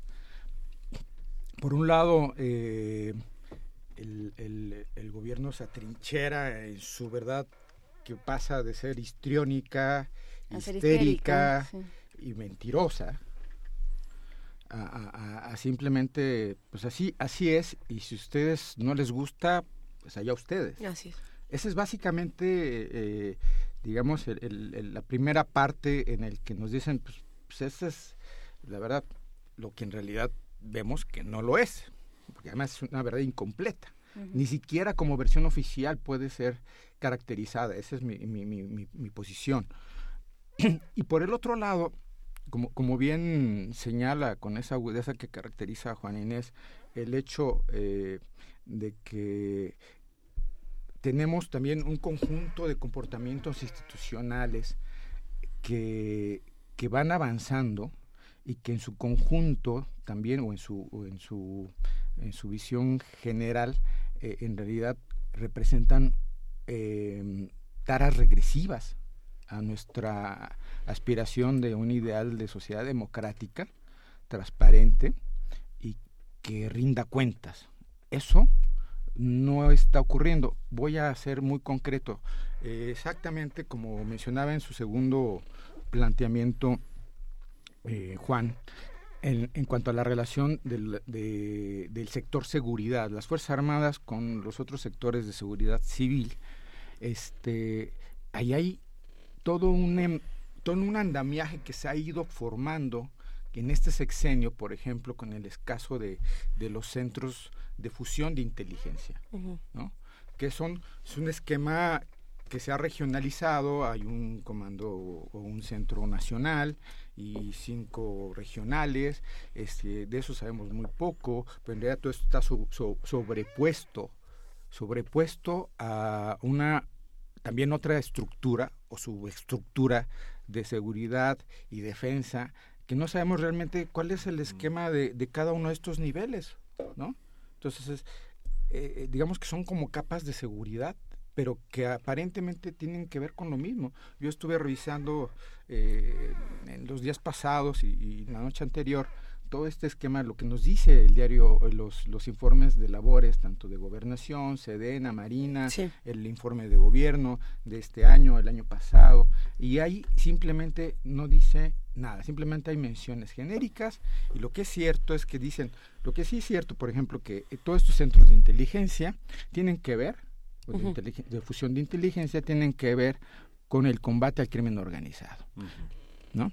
Ergo, si uno lo ve en perspectiva, eh, esto nos ha traído mayor seguridad, ¿no? Es decir, cuando, cuando contrastamos eh, el nivel de eficiencia de estas acciones estratégicas del gobierno, este, pues simplemente nos, nos ponemos a, dudarlo. Y entonces, ¿cuál es esta otro, otra lectura que subyace? Entonces tenemos un desarrollo de políticas de seguridad que no necesariamente tienden a protegernos y que eventualmente pues pueden tener una connotación represiva en su momento, ¿no? Digo, eso obviamente lo planteo como una hipótesis. Es interesante, pero les estamos dando esa posibilidad, digamos, por, por lo menos de facto. Y la ley de seguridad interior, aquí ya entró en este, eh, en, eh, directamente al planteamiento de, de Juan Enes, tiende a precisamente a consolidar esto que administrativa o desde el punto de vista de una política presidencial se ha ido consolidando en los últimos cinco años. Por un lado no, nos sentimos más seguros y por otro lado hemos fortalecido sectores, sectores de por sí ya, fuertes, eh, en un sector eh, que, además se ha beneficiado de recursos extraordinarios. y esa es otra discusión que podemos dar también en otro momento y que representan realmente un pues un riesgo para, para nuestras aspiraciones democráticas. Eso, eso hay que hay que plantearlo y yo creo que no hay que quitar el dedo del renglón. ¿no? Hay una parte de la Comisión Nacional de Derechos Humanos desde marzo presentó un informe que habían disminuido las las eh, observaciones y las denuncias al ejército en las calles y se señaló desde el año pasado que no debería estar el ejército en las calles. Sin embargo, este cómo operar sin sin ese sin ese apoyo para la lucha del crimen organizado. ¿Quiénes deben estar en las calles? La presencia de la policía federal, el ejército, la policía local. ¿Cómo organizar ese despliegue? ¿Cómo evitar las infracciones cuando la ciudadanía se confronta frente a una, una forma de mandato que es muy, muy vertical, que no entiende criterios, sino que obedece órdenes de una manera, entras o no entras, pasas o no pasas, este, no distingue. ¿no? Bueno, Miguel, apuntas algo muy interesante y, importante, porque, normalmente nos, nos enfrentamos a, después a, un falso debate, ¿no? Es que entonces no quieres que, que el ejército sea nuestra última respuesta porque las policías son ineficaces o corruptas. De acuerdo. Pero este, este argumento yo lo escuchaba hace 20 años. Sí. ¿sí? Y entonces seguimos reproduciendo un, un esquema de, de mal en el que pues, yo siendo analista a veces también tiendo a pensar mal y creo que a veces eh, se hacen las cosas mal de manera ah, voluntaria para volver seguir para seguir usufructuando un esquema de influencia que me permite ganar este no solamente poder, recursos y también este influencia en la toma de decisiones a ciertos niveles. Entonces, cuando no estamos, realmente eso eh, Juan nos puede eh, eh, decir precisamente cómo es que se pueden generar, y, hay experiencias, este, esquemas de, de, supervisión en el que si bien sacan al, ejército a las calles y, porque es una cuestión de emergente y, y, se puede ir generando las capacidades locales de las policías para asumir obviamente las funciones que les corresponden y después quitar a, los, a, los, a los, militares. Ese realmente es el esquema, pero no tenemos una política eh, eh, sostenida de este, de este esquema. Ese es, ese es un punto. Entonces, lo que tenemos que revisar es cómo es que lo que hemos, cómo es lo es lo que ha estado haciendo los sucesivos gobiernos desde hace cuando menos 15 años con esto y que no hay resultados, ¿no? Y que no, si no hay resultados tampoco hay consecuencias para nadie, ¿no? Ese es el, otro punto. Entonces, la, la, la, ley de seguridad interior en ese sentido tiende a, a vendérsenos como el, el, la varita mágica, la, la, bala de plata, que nos va a ir solucionando este, estos, estas crisis de seguridad regional y que el ejército sea el último en salir pero cuando sale también tiene un esquema de mayor este pues poder en, la toma de decisiones y no hay rendición de cuentas. Eso viene en las en las propuestas.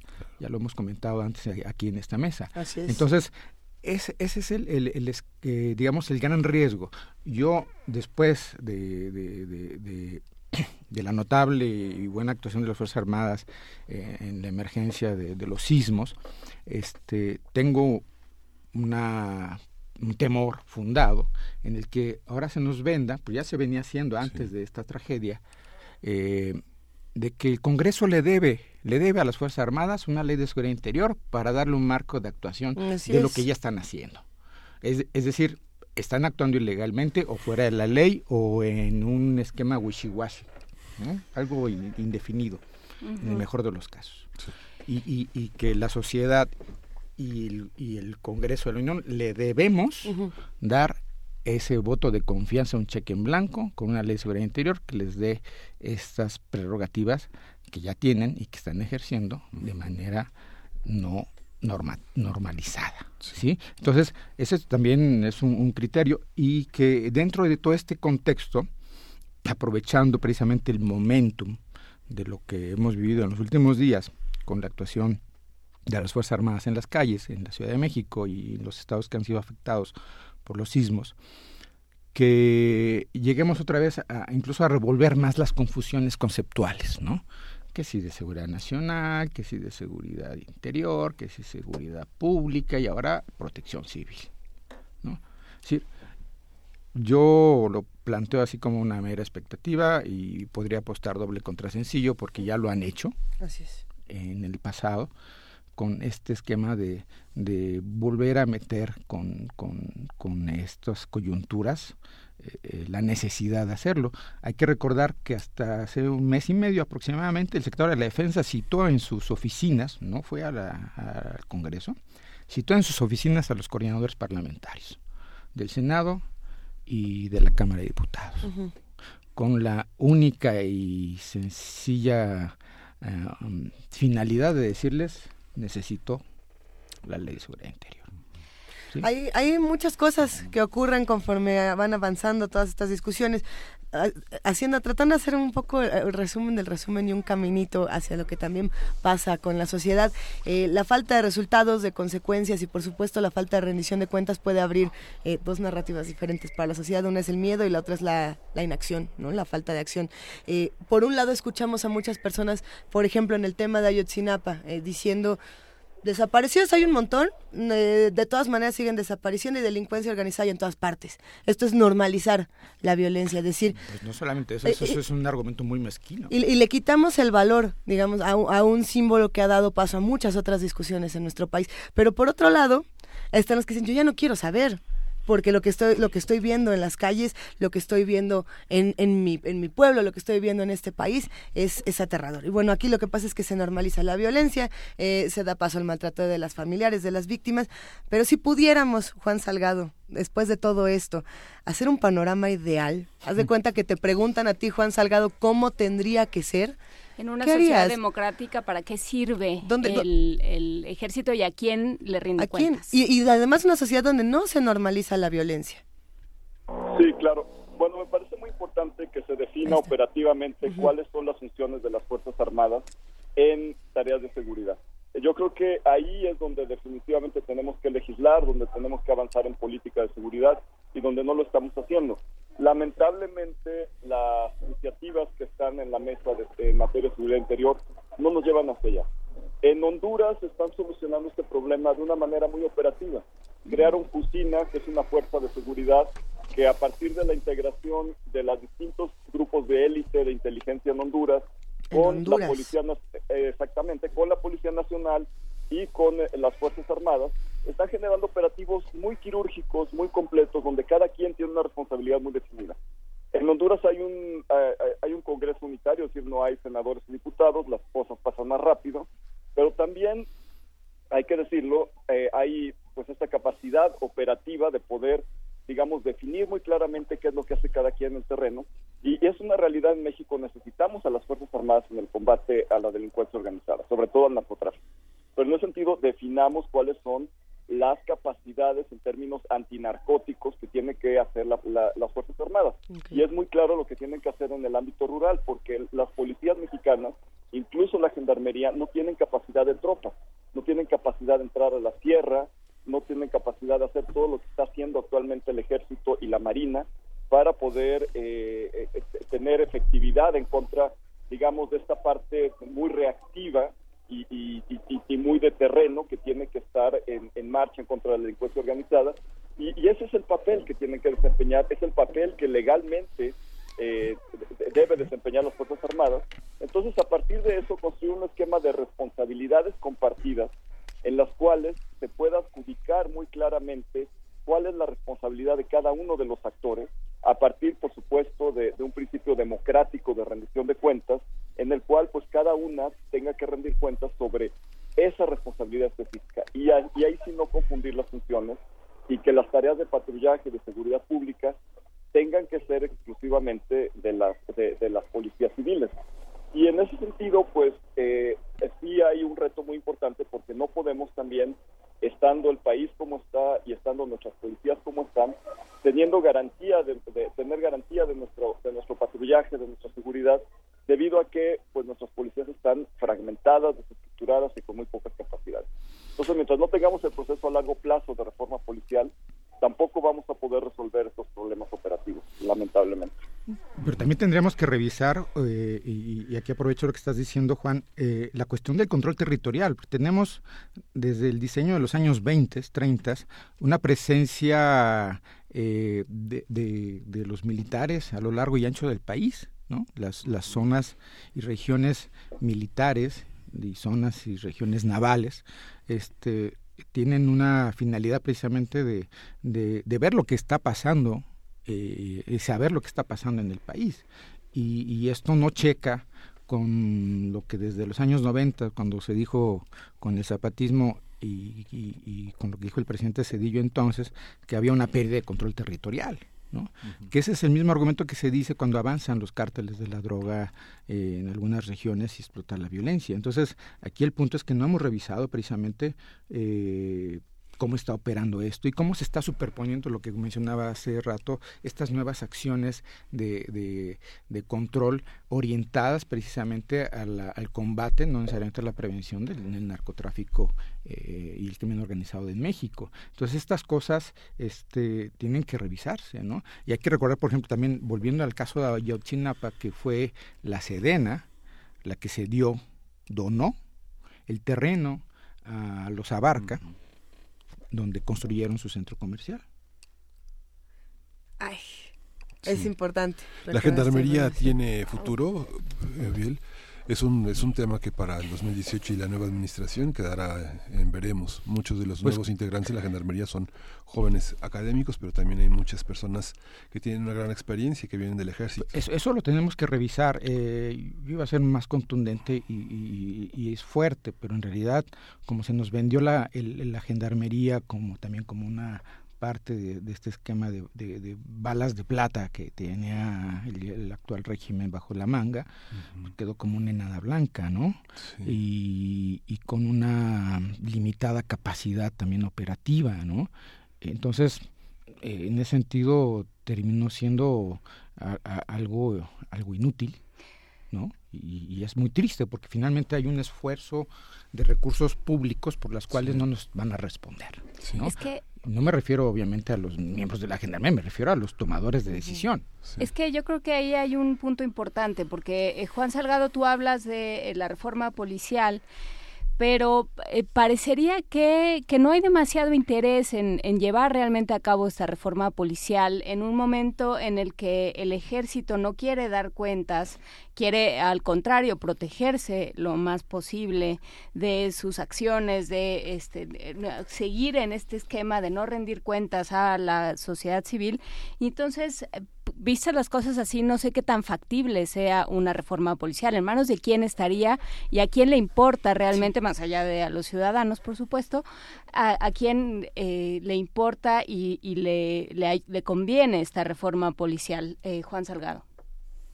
Sí, en, realidad la reforma policial nos conviene a todos y lo que tenemos que hacer es lo que ha pasado en otros países, es decir, hacer que la policía se monte en un tren de cambio democrático y que vea los beneficios que le trae eh, estar dentro de dentro de ese proceso.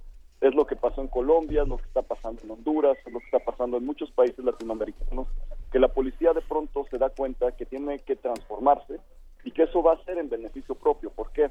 Porque no solo va a recuperar legitimidad frente a la sociedad, sino que le va a permitir superar muchos de los problemas estructurales que la hacen disfuncional.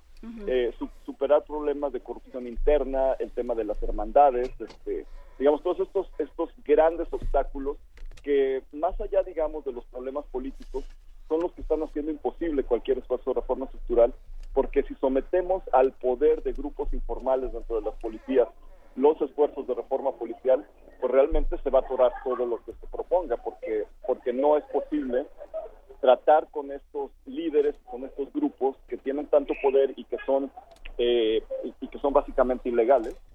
Y ahí, pues bueno, este, es algo que, que si se sabe, digamos, este, ofrecer debidamente a las policías, pues van a encontrar un entorno en el cual eh, pues, pues la idea tiene que prosperar, porque definitivamente es algo que les ayuda, es algo que les va a dar más certeza, es algo que les va a mejorar eh, sus vidas. Entonces, es lo que tenemos que encontrar, tenemos que encontrar esa ruta en la cual vean los tomadores de decisiones en, la política que es algo conveniente, que es algo que, que, no solo va a mejorar la seguridad, sino que va a mejorar la gobernabilidad. Y en ese sentido, pues creo que no hemos tenido ese esfuerzo a largo plazo y el papel de la ciudadanía es importantísimo aquí. En Irlanda del Norte, en Sudáfrica, han sido comisiones ciudadanas las que no solo generan informes, sino dan seguimiento a la, a, la reforma policial en distintas administraciones gubernamentales.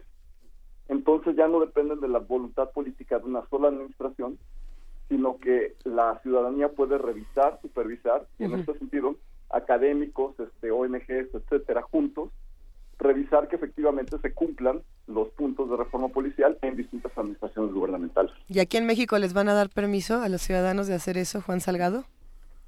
No, como permiso yo creo que no en nos ningún lado se ha dado permiso, ¿no? Pues por lo menos hay un diálogo. Del norte. En, te puedo asegurar que habrá un diálogo mucho más rico que el que tenemos aquí, que no, no, no nos han dejado compartir. El, equivalente a una generación, eso hay que tenerlo presente desde que se planteó la reforma estructural al sector policial en el país. ¿Una generación? Sí, eh, desde 1995, con la, iniciativa de, de, Cedillo, se da este esquema de, de, reformular eh, el Sistema Nacional de Seguridad Pública del país. ¿no? Entonces, eh, en, este lapso, cuando menos hemos visto transitar tres intentos de, de modelos policiales y, seguimos todavía pensando que esperando la buena, ¿no? Pero el país ha pagado las consecuencias, todos las hemos pagado en términos de inseguridad, ¿no? Entonces, eh, el, punto es que, pues, más que pedir permiso, hay que seguir exigiendo que necesitamos participar y poner los puntos sobre las IES, porque en efecto lo que se ha generado también en estos 22 años, cuando menos, es eh, cuando menos también un sector que se ha beneficiado y que, y que se, y se va reproduciendo. Es una generación, una burocracia de la seguridad, hay que decirlo, que se beneficia brutalmente y, y, en términos de influencia y en términos de recursos y que no le rinde cuentas a nadie. Pero a ver, si el permiso no me lo dan y lo tengo que exigir, ¿cómo le hago? porque, porque qué herramientas nos están quedando para exigir estos diálogos tan urgentes en el país. Juan. Juan. Estamos teniendo un... Juan, ¿nos escuchas? No. Sí, vamos a continuar la comunicación con Juan Soler. Bueno, cuéntanos, por favor, Erubiel Tirado, entonces, ¿cómo le hacemos para exigir? ¿Qué pasó en Honduras? Porque este caso creo que es interesante, no sé si tú lo tengas claro. De, abajo del Suchate tenemos diversas experiencias, este Juan obviamente nos puede ilustrar mejor, pero eh, lo que yo conozco, también he estado en Honduras, es precisamente eh, que si bien ven eh, en el caso mexicano el, el hecho de, de, llamar a, las Fuerzas Armadas a, colaborar, este, hay que ellos tienen presente que, el, sacar el ejército a las calles o el darle a la policía este, todo el poder de, de control de información eh, a la larga les redituó o les, les devino en, en, en represión en represión de movimientos sociales, eh, en, corrupción, en, cosas no muy buenas, ¿no? Que, aparentemente ese es, como el, con lo que nos vacunan a nosotros, y nosotros no, no padecimos eso. Y sin embargo, ellos con esa experiencia y el hecho de decir, bueno, pues no nos gusta que llamara como último recurso a las Fuerzas Armadas, por lo que ya vimos, porque nos costó mucho trabajo meterlos a los cuarteles de nuevo, pero bueno, tienen que salir porque nuestras policías igual, este, nuestras reformas policiales este, no maduraron y fueron insuficientes y el, y, el, y el problema de la criminalidad ordinaria y el crimen organizado en esas regiones eh, es, los ha sobrepasado, entonces tienen que, que hacer un uso conjunto de todos los recursos a su alcance, incluyendo las Fuerzas Armadas, junto con las policías nacionales, que cuando las hay. Entonces, pero el, sobre la marcha, y es lo que nos está señalando Juan, han ido acotando, ¿no? Es decir, a ver, bueno, de acuerdo, tú vas a salir, pero tú te encargas de esto y tú de esto, ¿no? Este, pero hay responsabilidades, ¿no? Si te pasas, este, pues, ahí hay que investigar y hay una sanción, ¿no?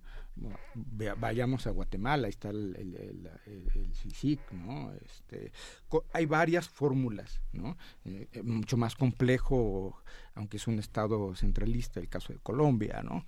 Este, que, que han ido aprendiendo, este, pues no sin, sin, sin, sin, sin dolor, pero van evolucionando.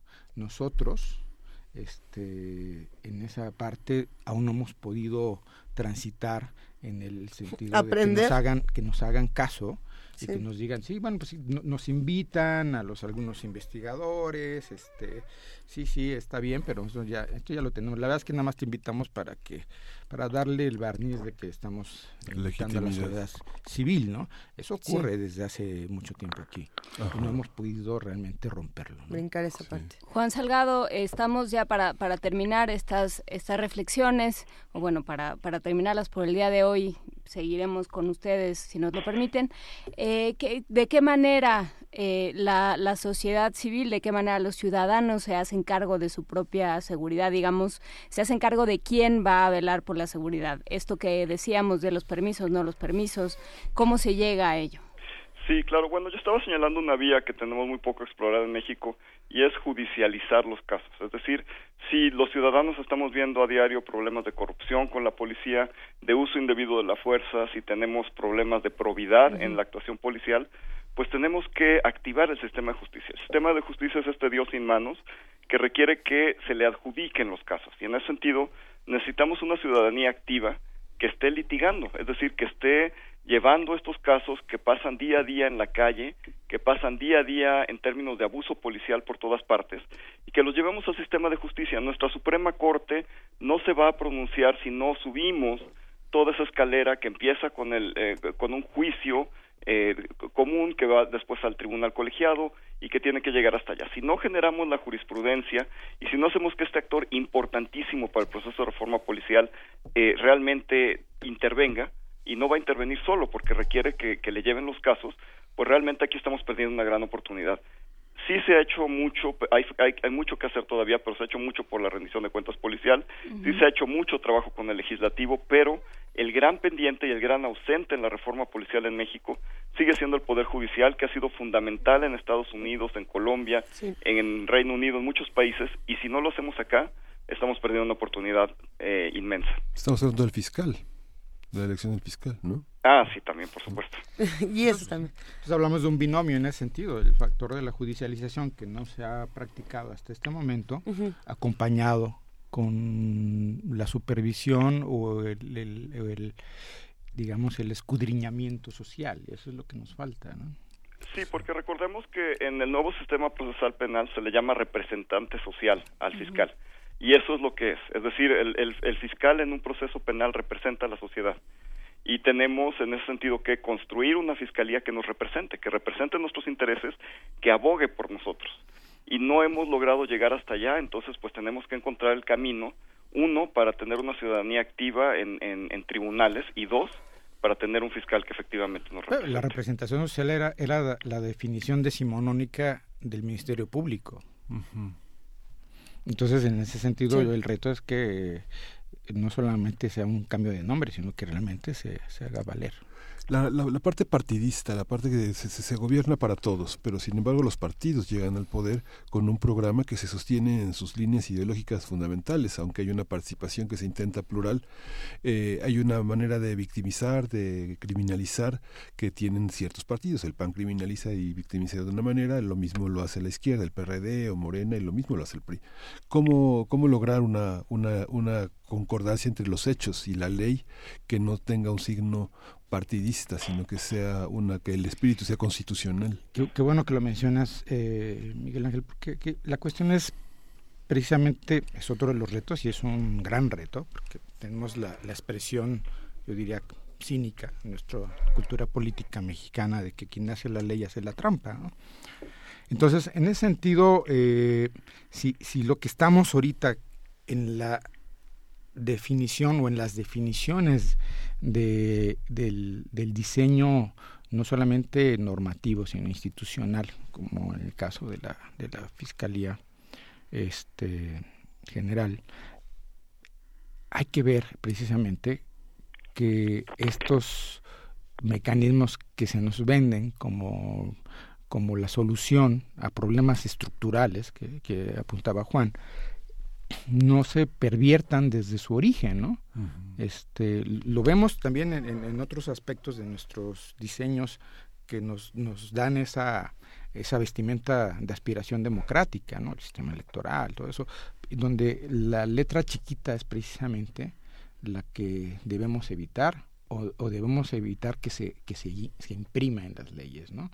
Eh, en este caso, evidentemente que los, los nuevos organismos, los nuevos mecanismos de, investigación no estén contaminados por los intereses partidistas de quienes están proponiendo, ¿no?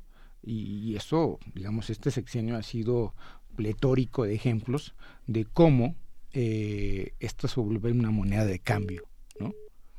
En, todo, en todos los aspectos. Eso es lo que tenemos que evitar, eso es parte del otro reto. ¿A qué voy, Miguel? Con eso concluyo esta, esta, esta pregunta. El, eh, y, la intervención es, no importa, decir, el asunto, si tenemos un buen diseño eh, legal y un buen diseño institucional, o sea, no importa de qué color sean los funcionarios que estén ahí, porque van a rendir cuentas, ¿sí? Ese es el punto y, hagamos valer ese, esas previsiones, ¿no? Y no nos conformemos, aquí voy a saltar con el ejemplo, lo hago eh, de esa manera para hacerlo gráfico, como en el caso del manual del uso de la fuerza de las Fuerzas Armadas, ¿no? Donde dice, bueno, pues aquí está nuestro manual y está de acuerdo a las prácticas internacionales, y este, pero ojo, si se nos va la mano y, alguien se muere, un civil, no nos pueden eh, eh, es un homicidio imprudencial. Ojo, eh, ah, ese es el punto, ¿no? no sé si, si me explico, eso es lo, que tenemos que evitar.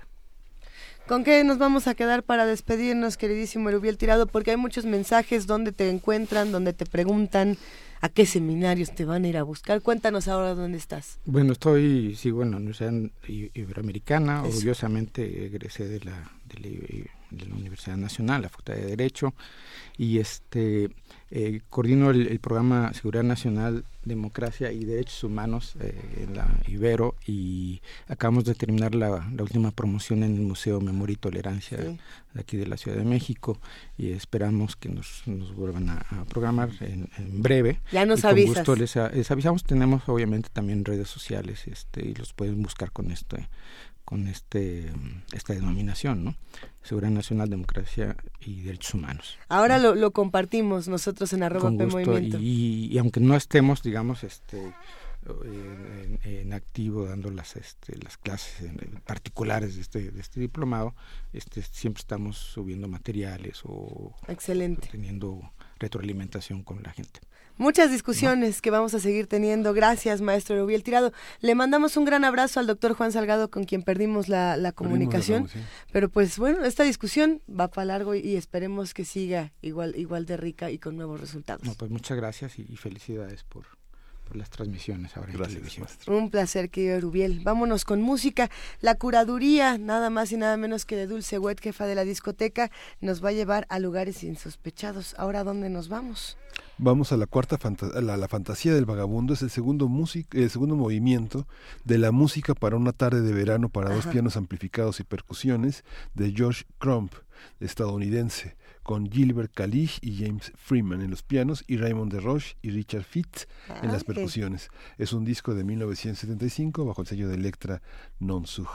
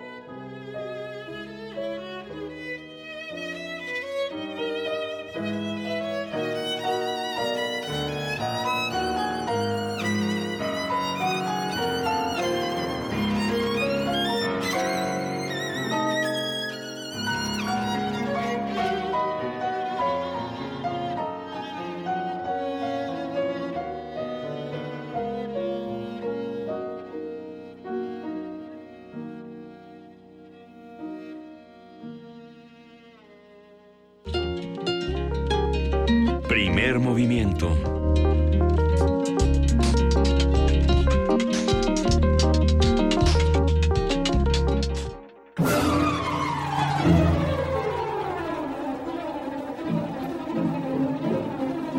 Que se metió un abejorro a la cabina de, de primer movimiento de radio y TV UNAM, pero no lo veo. ¡Ay!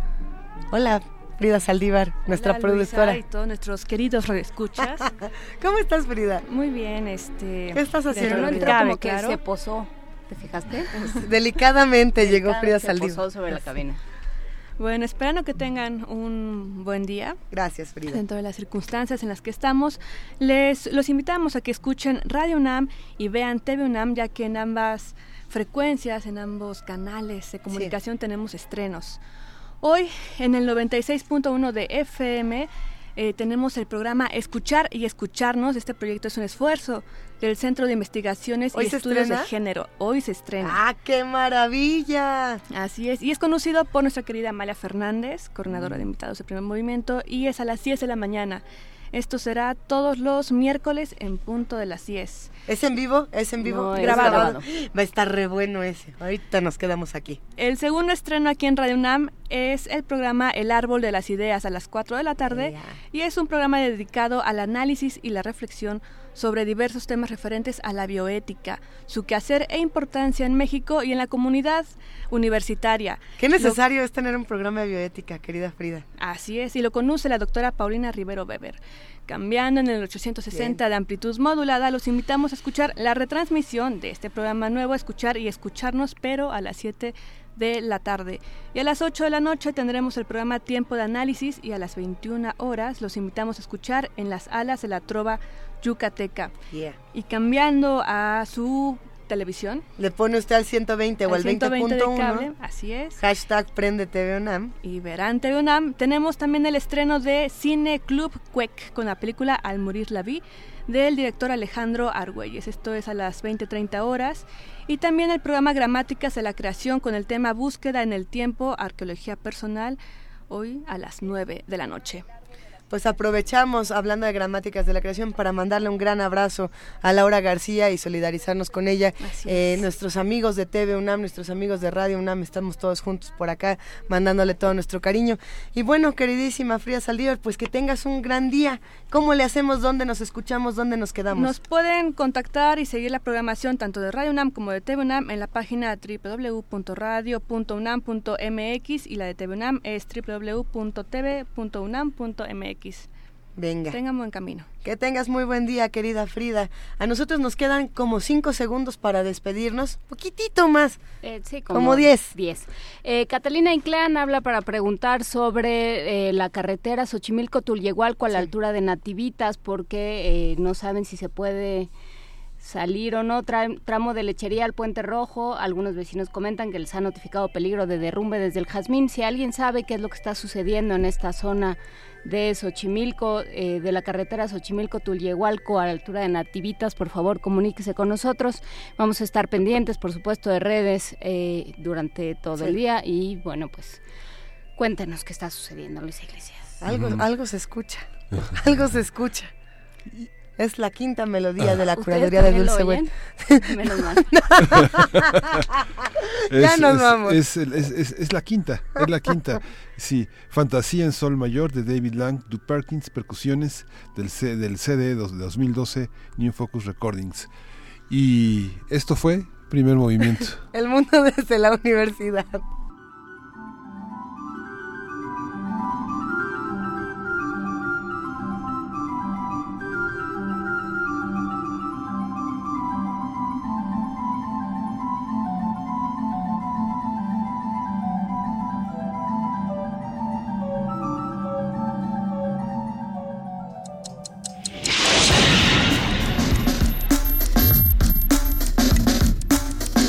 Radio UNAM presentó